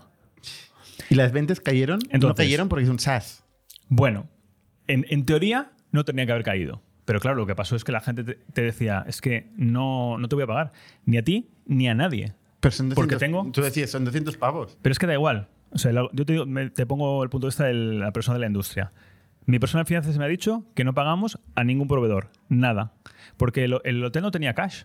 O sea, Ya. se paró el ingreso de cash de golpe. Y no tenía físicamente cash para pagarte. Entonces, ¿qué hicimos? Pues hicimos mil y un planes. Hicimos eh, flexibilidad, eh, perdonar cuotas. O sea, vamos, li- literalmente cualquier cosa que se te ocurra con el, el objetivo de mantener al cliente. ¿Qué porcentaje de clientes no volvieron? Pues mira, yo creo que durante el periodo este per- debimos perder más o menos. En, to- en total, en el año 2020 perdimos creo que fue un 12-14. Si lo vemos en todos, igual un 20% de los clientes se cayeron en COVID. Lo que pasa es que luego, luego ganamos un montón también, porque la co- cosa curiosa que ha pasado en COVID es que la gen- nuestro producto se ha hecho más necesario. Porque con toda esta línea que hemos visto antes de más directo, más complejidad, más tal, ahora la gente está invirtiendo en el canal directo más, incluso que lo hacía antes. Entonces nosotros seguimos teniendo ventas, unos periodos más. El, el Q2 aquel fue cero, pero en cambio el Q3 fue estupendo. Y luego otra vez el 4 fue malo porque volvió a haber otra ola de COVID. ¿no? Entonces hemo- hemos ido así un poco oscilando y, y desde enero, esto, desde 2022, los últimos seis meses, en cambio ya han sido muy buenos porque ahora la industria está a tope. Está a tope, ¿no? A tope, a tope. La no- gente echa de menos Sí, no viajar sé a si- tope. Si lo habéis probado vosotros, pero ahora mismo es. Bueno, Barcelona es- se puede está, caminar. Está todo lleno al precio más caro que ha habido nunca. Sí, en todo el mundo, además, ¿eh? no solo Barcelona. En, te vas a cualquier destino mínimamente turístico y está a reventar. Oye, ¿cuál es la evolución desde vuestra fundación? O sea, ¿cómo, cómo ha sido la- esta línea de crecimiento eh, año a año? ¿Ha habido algún año de, de- que os habéis encallado? ¿Habéis pivotado? No, ¿Ha era- sido siempre estable? Fue muy lineal hasta que empezó el COVID. En el COVID ha sido muy irregular y desde enero estamos otra vez en la misma línea. El tema ¿Lineal en qué, en qué línea múltiplo que- de crecimiento? ¿Eh? ¿Qué múltiplo de crecimiento? Pues mira, pre- cuando- antes pre-COVID estábamos creciendo al 100. 100% anual. anual. Y ahora estamos casi en ese ratio. Otra vez. De todas maneras, es un tema importante, ¿no? Porque has mencionado el pivot, ¿no? Si hemos cambiado algo o no. Cuando empezamos con esto, no empezamos de golpe porque se nos ocurrió la idea y nos pusimos a hacer esto. Estábamos investigando cosas en el mundo de los viajes. Y estábamos haciendo otra cosa distinta. Hicimos una app que te permitía comparar precios y mirar la mejor oferta para hacer algunas cosas y demás. ¿no? Y en un buen día, en un evento, yo fui a un evento de hoteleros a hablar de otra cosa que no tenía nada que ver con, con mi compañía. Y eh, me puse a hablar con la gente y dije, ostras, es que nos estamos equivocando, estamos haciendo un producto de B2C cuando la oportunidad está en el B2B. Y entonces reorganizamos lo que habíamos hecho ya para convertirlo en un producto de B2B donde el cliente era la marca hotelera y desde ese momento funcionó muy bien y estamos haciendo lo mismo que entonces. Pero hasta entonces fue un, un proceso bastante confuso. ¿Y cuál fue esa conversación? Bueno, que me di cuenta que.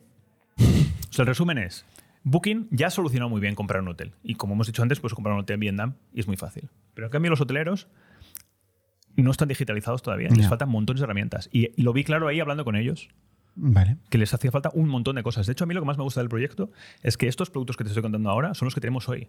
Pero el- somos, tenemos una agenda de producto súper ambiciosa porque es que el sector lo necesita. Y además. Oye, eres- súper buen vendedor, ¿eh? Yo es que quiero venir a trabajar contigo ya. no, no, está muy bien. pues está raro, pues es la primera vez que lo cuento esto. Segurísimo. Sí. Oye, una cosa, tú, tú vienes de Diamond Cluster, o sea, tú vienes de consultoría. Yo hice consultoría, sí. Sí, sí. Ahí hay una mafia de Diamond Cluster. Hay una pequeña mafia. Sí, Hay una ¿no? pequeña mafia, sí. Y luego montaste varias empresas, ¿no? Sí, yo estuve, después de salir de, de Cluster, me fui a hacer una agencia de publicidad. Y estuve dirigiendo una agencia de publicidad mía durante 10 años casi.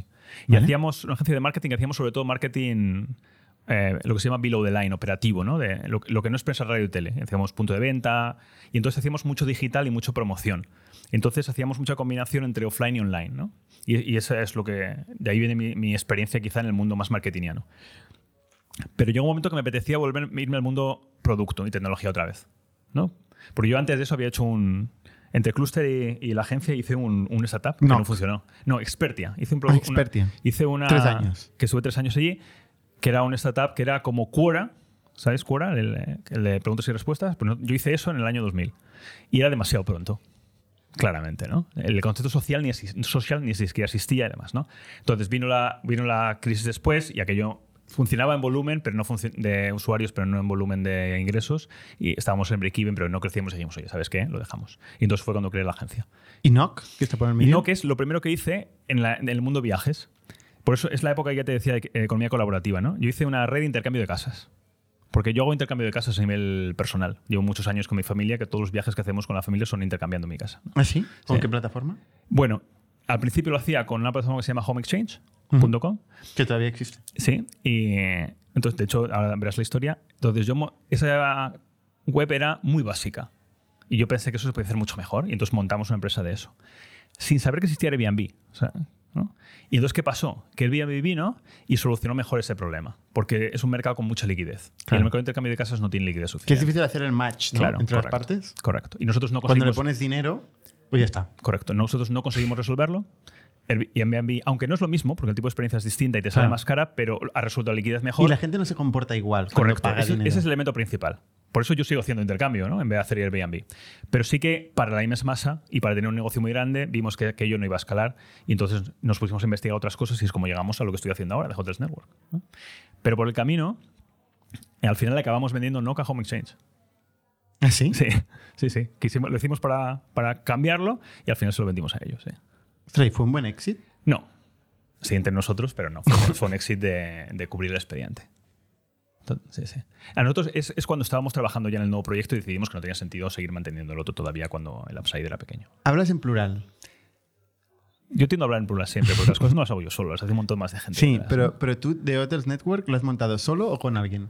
Con alguien. Nosotros empezamos un equipo de cinco personas, de las cuales lo que sí es verdad es que yo tengo a todos los niveles un más porcentaje, más implicación y más quizá relevancia en el lanzamiento, pero éramos cinco. Era, empezamos... eh, Pero eran dos- socios los otros cuatro. Sí. Sí. En diferentes niveles, pero sí. ¿Y invertís dinero? ¿Invertimos al principio? Sí. No, no tanto, pero sí. ¿Tipo cuánto? Invertimos algo. Pues mira, me parece que- ¿10.000, 100.000, un millón? 100.000. 100.000. Sí. Entre los cinco. Sí. Es que no sé cuánto, cuánto de esto debería contar, ¿no? Hombre, sí, digo, pongamos, que, pongamos que sí, pongamos que sí. Sí, entre los cinco. Entre los cinco. ¿Por qué? Porque hay más. No, no, porque, porque, una, porque esos fueron míos, básicamente. ¿no? Los otros aportaban mucho, pero no, no aportaban dinero. Bueno, pero esto está bien. O sea, al final Por es un acuerdo entre partes. Por supuesto, por supuesto. Uno ha aportado el boli, el otro Por supuesto. la Yo no- pasta. Yo no puedo estar más contento con mis socios iniciales. Mi- mi- y de hecho todos siguen en la compañía ahora mismo. ¿Ah, sí? Claro, claro, sí, sí. Eso tampoco es muy habitual.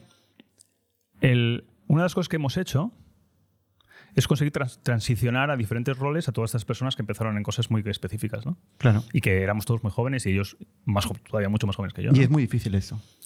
Y eso, eso, todo el mérito está en su lado. ¿no? En, ser, en ser todos ellos personas con una capacidad de orientarse a lo que importa y de, y de sentido común brutal. ¿no? Entonces ha sido cero problema. A, ni- a nivel de personas, ¿cómo ha crecido la empresa? Lo dices que erais 90 antes del COVID. Sí, ahora somos 160. 160. Sí, en los primeros meses de COVID lo paramos todo y no crecimos para ver qué pasaba. Cuando vimos que el mundo no se iba a acabar, volvimos a empezar y, hemos crecido bastante en los últimos 6-9 meses. Un poco en previsión de lo que va a venir, ¿no? Como vimos que ya se iba a reactivar y que, y que podíamos... Básicamente es que cuanto más avanzamos, más clara está la oportunidad. Y entonces hemos dicho, oye, aunque el mercado todavía no está recuperado, que ahora, ahora es obvio que sí, pero hace nueve meses no se sabía, pero vamos a suponer que sí, ¿no? Y, y hemos invertido mucho en producto. De hecho, nosotros la mitad del equipo es producto, entendido como tecnología más diseño más data science. ¿no? Más data science. Sí. Y porque es fundamental para nosotros que el producto sea el mejor producto del mundo en esto. Y además innovar mucho, hacer cosas que nadie está haciendo. Que tenéis 90 entre ingenieros, diseñadores. 80, sí, la mitad. 80, 80. sí. Ah. sí. Entre ingenieros, diseñadores, data science y luego el product management y demás. sí. ¿Y el equipo ejecutivo de Mm. Others Network? O sea, es que difícil es decir Others Network, ¿eh? Porque dices de, de Others Mira, nosotros, sí, es verdad, es verdad. Esto, la- tengo que decir que nos sirve muy a, a- nivel marketingiano y diferenciador está bien, pero luego a pronunciarlo, a veces decimos THN, ¿no? THN es más fácil, porque Ah, son las iniciales. Nuestros vale. clientes empezaron a decirlo así y dijimos, bueno, pues vale. Entonces, Vale. THN o THN, sí. Pues, ¿y el equipo ejecutivo de THN? Sí, sí, sí. Eh, ¿quién, ¿Quién es? ¿Son gente que habéis contratado con seniority o que ha crecido con el proyecto? casi un poco a medio, un poco mi- mitad y mitad, ¿no? La por ejemplo, el, el CTO es, es Jordi Miró, que, que era el CTO de Wacky, por ejemplo, Sí, y que también tiene un montón conozco. que había hecho varias cosas más en, en- como emprendedor él, como Ujú. CTO de otros proyectos. Él ya vino con el seniority, ¿no? Ujú. Eh, sí, ¿Desde ves- el primer día? o sea, él O es, sea, él se incorporó al no, a mitad de camino. Él de ahora camino. ha cumplido tres años y medio, creo. Vale. ¿no? O sea, que es justo, justo a la mitad del, del camino, ¿no? Pero bueno, es una pieza clave de, de todo su crecimiento también y de tener un equipo de tecnología tan grande. Y luego, la- la- por ejemplo, la persona de, de marketing o client success tenía un cierto seniority y la persona de marketing en concreto, por ejemplo, había sido director de marketing de otra empresa de tecnología hotelera. O sea, que era bastante así, ¿no? En cambio, hay otros, otros que son más. Que, que tenían a lo mejor en ventas que habían dado- empezaron casi muy, muy antes y han crecido con la compañía, ¿no? ¿Ah, sí? De hecho, el- los marque- nosotros tenemos como marcas directos, como responsables de diferentes áreas. Todos empezaron como vendedores normales y se convirtieron en. El 100% de ellos se convirtieron en. que tenemos es porque han subido dentro de la compañía. Vale. Sí. Yo tengo mucha mejor experiencia con promoción interna que externa. 100%. Lo que pasa es que a veces no te lo puedes permitir. Pues no, no, Porque no, sí, porque no, hay. pueden crecer suficientemente rápido la gente que tienes y, eh, ¿no? y no acompañan la, la expectativa de crecimiento de la empresa. Sí. Pero mira, justamente esta semana le he dicho a alguien, yo creo que hay menos riesgo en que alguien intente un puesto por encima y no le salga que en tener a alguien que coge ese puesto. Ya, los dos son peligrosos, ¿eh? Sí. es una buena dicotomía, ¿eh? sí. Pero, vale. Em, ¿Y cuándo, cuándo decides ir a buscar pasta? Porque con estos 100.000 euros, ¿hasta dónde llegas? Pues mira, nosotros cogimos esto. Cuando yo me fui, yo- nosotros somos un primer inversor que es una NFX, que es un early stage de, de San Francisco.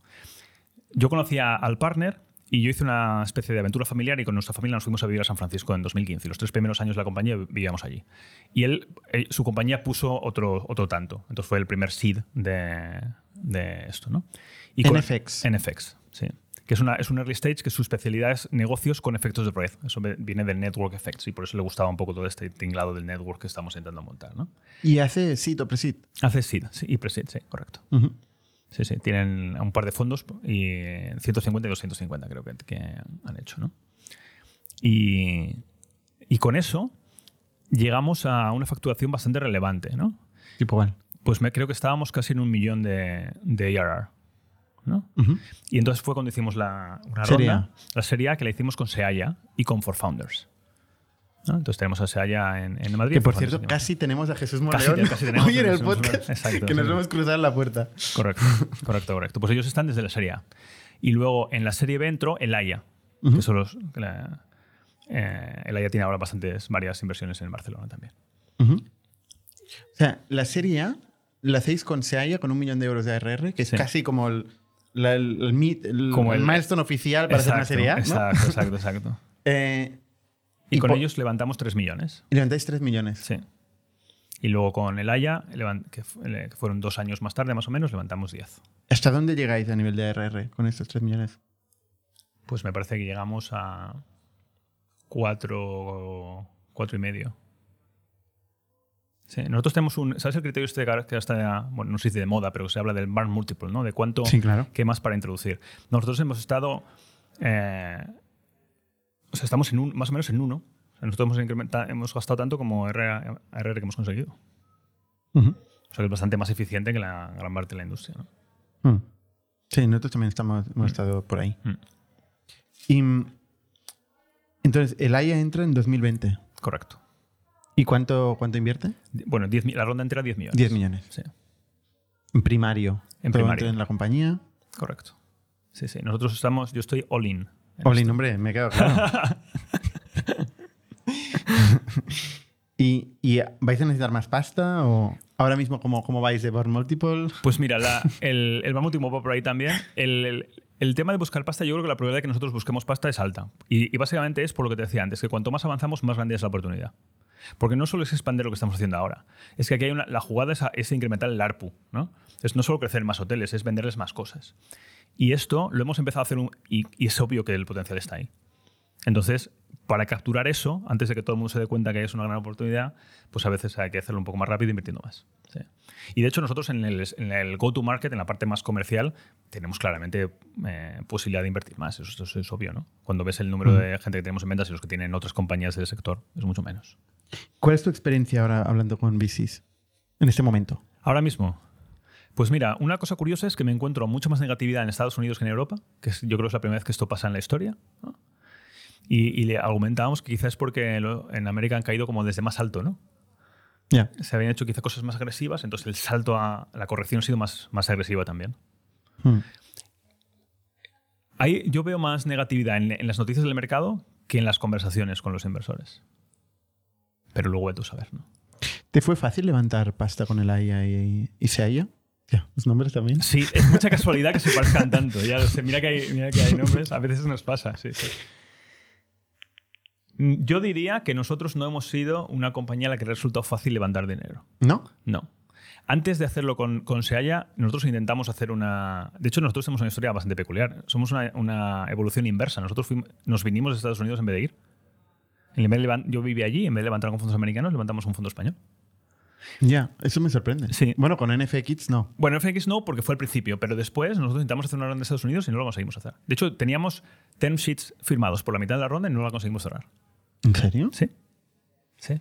Qué raro, ¿no? Muy raro. Pues ahí te firman un term sheet por la calle y cualquier... Sí. A ver, el- fue Eso es lo que la gente cree. ahora la gente no se acuerda, pero hubo otra pequeña crisis de inversión en 2016, que es justo cuando estábamos haciendo esto, en la que nadie invertía en nada. Y, y fue en el momento en que estábamos nosotros. Pero yo creo que había un tema fundamental, es que a la gente la- nuestra categoría no le gusta mucho. Ah, perdón. Travel. Sí, hay muchos inversores a los cuales Travel no le gusta. Porque invirtieron mucho en Travel B2C y no les salió bien. Porque en Travel B2C siempre ha ganado los mismos. ¿no? Y entonces, o sea, los- al final siempre gana Booking y Expedia, ¿no? Y Airbnb no hay nadie más. Bueno, hay espacio. Hay los metabuscadores, ¿no? No sé. Pero ha habido muy pocas, muy pocos de esos tenían VC detrás. Y son- ya, ya es hace 10, 15 años y los nuevos no funcionan mucho. Entonces mucha gente se quema un poco y entonces no le gusta. Y luego el gran tema es que para nuestra categoría de viajes, Europa es mucho mejor que Estados Unidos. Hay mucho más talento aquí. Nosotros estamos en la ciudad con más talento en el mundo de viajes del mundo. Y esto es una ventaja competitiva, claro. En, la gente entiende nuestro discurso, lo que queremos hacer en, en España y en Europa, mucho mejor que en la costa oeste. Sí, sí. ¿Y la ronda luego la, la- ¿Qué era? ¿Una serie B con el AIA? ¿O sería Desde nuestro punto de vista era Serie B. El- por el tamaño, depende quién, pues lo hubiera llamado Serie A. Pero sí, estrictamente hablando, para nosotros era la B. ¿Y esta fue fácil? En esa fue más fácil, porque teníamos muy buenas métricas y tuvimos bastantes candidatos. Teníamos, mm, digamos, varias term sheets que podíamos- y pudimos elegir un poco, sí. ¿Y cuándo calculas de hacer la siguiente ronda? ¿O si es que lo calculas o de momento vais bien? La verdad es que depende un poco, porque claro, ahora estamos en un momento muy confuso. Nosotros somos lo más eh, contraciclo que existe, ¿no? Y cuando todo el mundo tech estaba a tope, nosotros teníamos a nuestros clientes cerrados. Y ahora es al revés. El mundo tech parece que ha caído mucho, pero nuestra industria va a tope. Y claro, nosotros en realidad correlacionamos mucho más con la industria. ¿no? Porque el mundo tech nos da igual, excepto el día que vas a hacer una ronda, pero el resto del tiempo nos da lo mismo. Entonces nosotros ahora estamos en- justo en el momento mucho más positivo. Ahora so- nos va mucho mejor que hace un año, comparativamente. ¿no? Nuestro Y- de crecimiento es más del doble ahora que antes. Y tú dices que tenéis uno de bar multiple. Sí. Eh, Pero en nivel de margen de contribución o, o- o, mm, o los de economics de go-to-market, o sea, ¿estáis Sí. con paybacks? Eh, no sé si utilizáis el payback Sí. o... ¿Sí? O Sí. CAC. Estamos en payback de 11, 12 meses, Vale. más o menos. Bueno, bastante sostenible. Ser sostenible, sí. Sí, sí. Es que claro, como nunca hemos hecho rondas gigantes, es lo que hay, ¿no? Tienes que, que montarlo para que sea sostenible con lo Sí, que tienes, claro. ¿no? Sí, sí. Sí. Vale. Oye, ¿y si ahora aparece, yo que sé, Expedia y te ofrece 200 millones de euros? Sí. ¿Qué? 200. 200 en concreto. Concretamente 200. ¿Vendes? No. Es pasta, ¿eh? Sí, es, pa- es mucha pasta. Nos- a vosotros os ha pasado también. Nosotros ya hemos tenido ofertas de compra. Yo creo que todo el mundo que tiene un poco, sobre todo en que, según qué momentos de... Hay mucha gente que quiere consolidar, ¿no?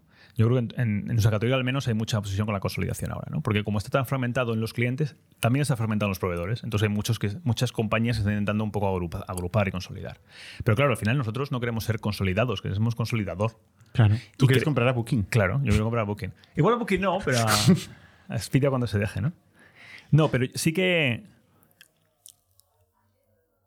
Cuando nos- empecé esto, yo a nivel particular, yo ya tenía la otra compañía que funcionaba bien. Y yo sí me he puesto a hacer esto es para hacer algo grande, no me he puesto a hacer una cosa para. O sea, no vendes. No vendo. No vendo. Dicho esto. Me encanta dejar esas cosas grabadas Sí, en sí. No, No, porque todos nos lo vamos a Claro. saltar algún día. Claro, pero no vendo, pero hay un elemento. Eh, cuando tú coges VC, estás jugando a vender. No puedes negarte a vender. Tienes que dar no eres liquidez tú solo, claro. A tus socios en algún momento. Correcto, correcto. Tú estás jugando a una partida que sabes que al menos alguien tiene que vender. Puede que tú decidas no, pero los demás tienen que vender seguro. Y por lo tanto, decir no voy a vender ningún precio, por supuesto que eso, es- eso es absurdo, porque entonces estás jugando a otra cosa. Tú no puedes coger inversores y decirle, ah, por cierto, ah, lo siento mucho, ahora ya no lo Ya. dinero nunca más. Hay gente que lo hace. Sí. Eh, oye, y última pregunta ya, ¿eh? ¿Tú dónde has aprendido a ser CEO? Pues la verdad es que con la agencia, con mi empresa anterior. Porque esto, al final estuve 10 años haciendo eso y, además aquella era, bueno, es una empresa porque aún la, la tengo, ¿no? Tengo partners, o sea, tengo socios, socias que la que llevan la agencia, ¿no? Y sí, es un, como no había inversión, tenía que ser rentable desde el principio.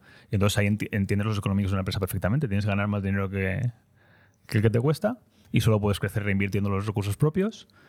Haces también lo mismo de all-in para gestionar el Pero crecimiento. aquí no has hecho eso, ¿eh? ¿Eh? Aquí, Aquí no he hecho no has eso, hecho no, eso. correcto, correcto. Porque quería hacer otra cosa. Justamente el, el hacer eh, THN es para no hacer lo mismo, porque lo mismo ya lo había hecho.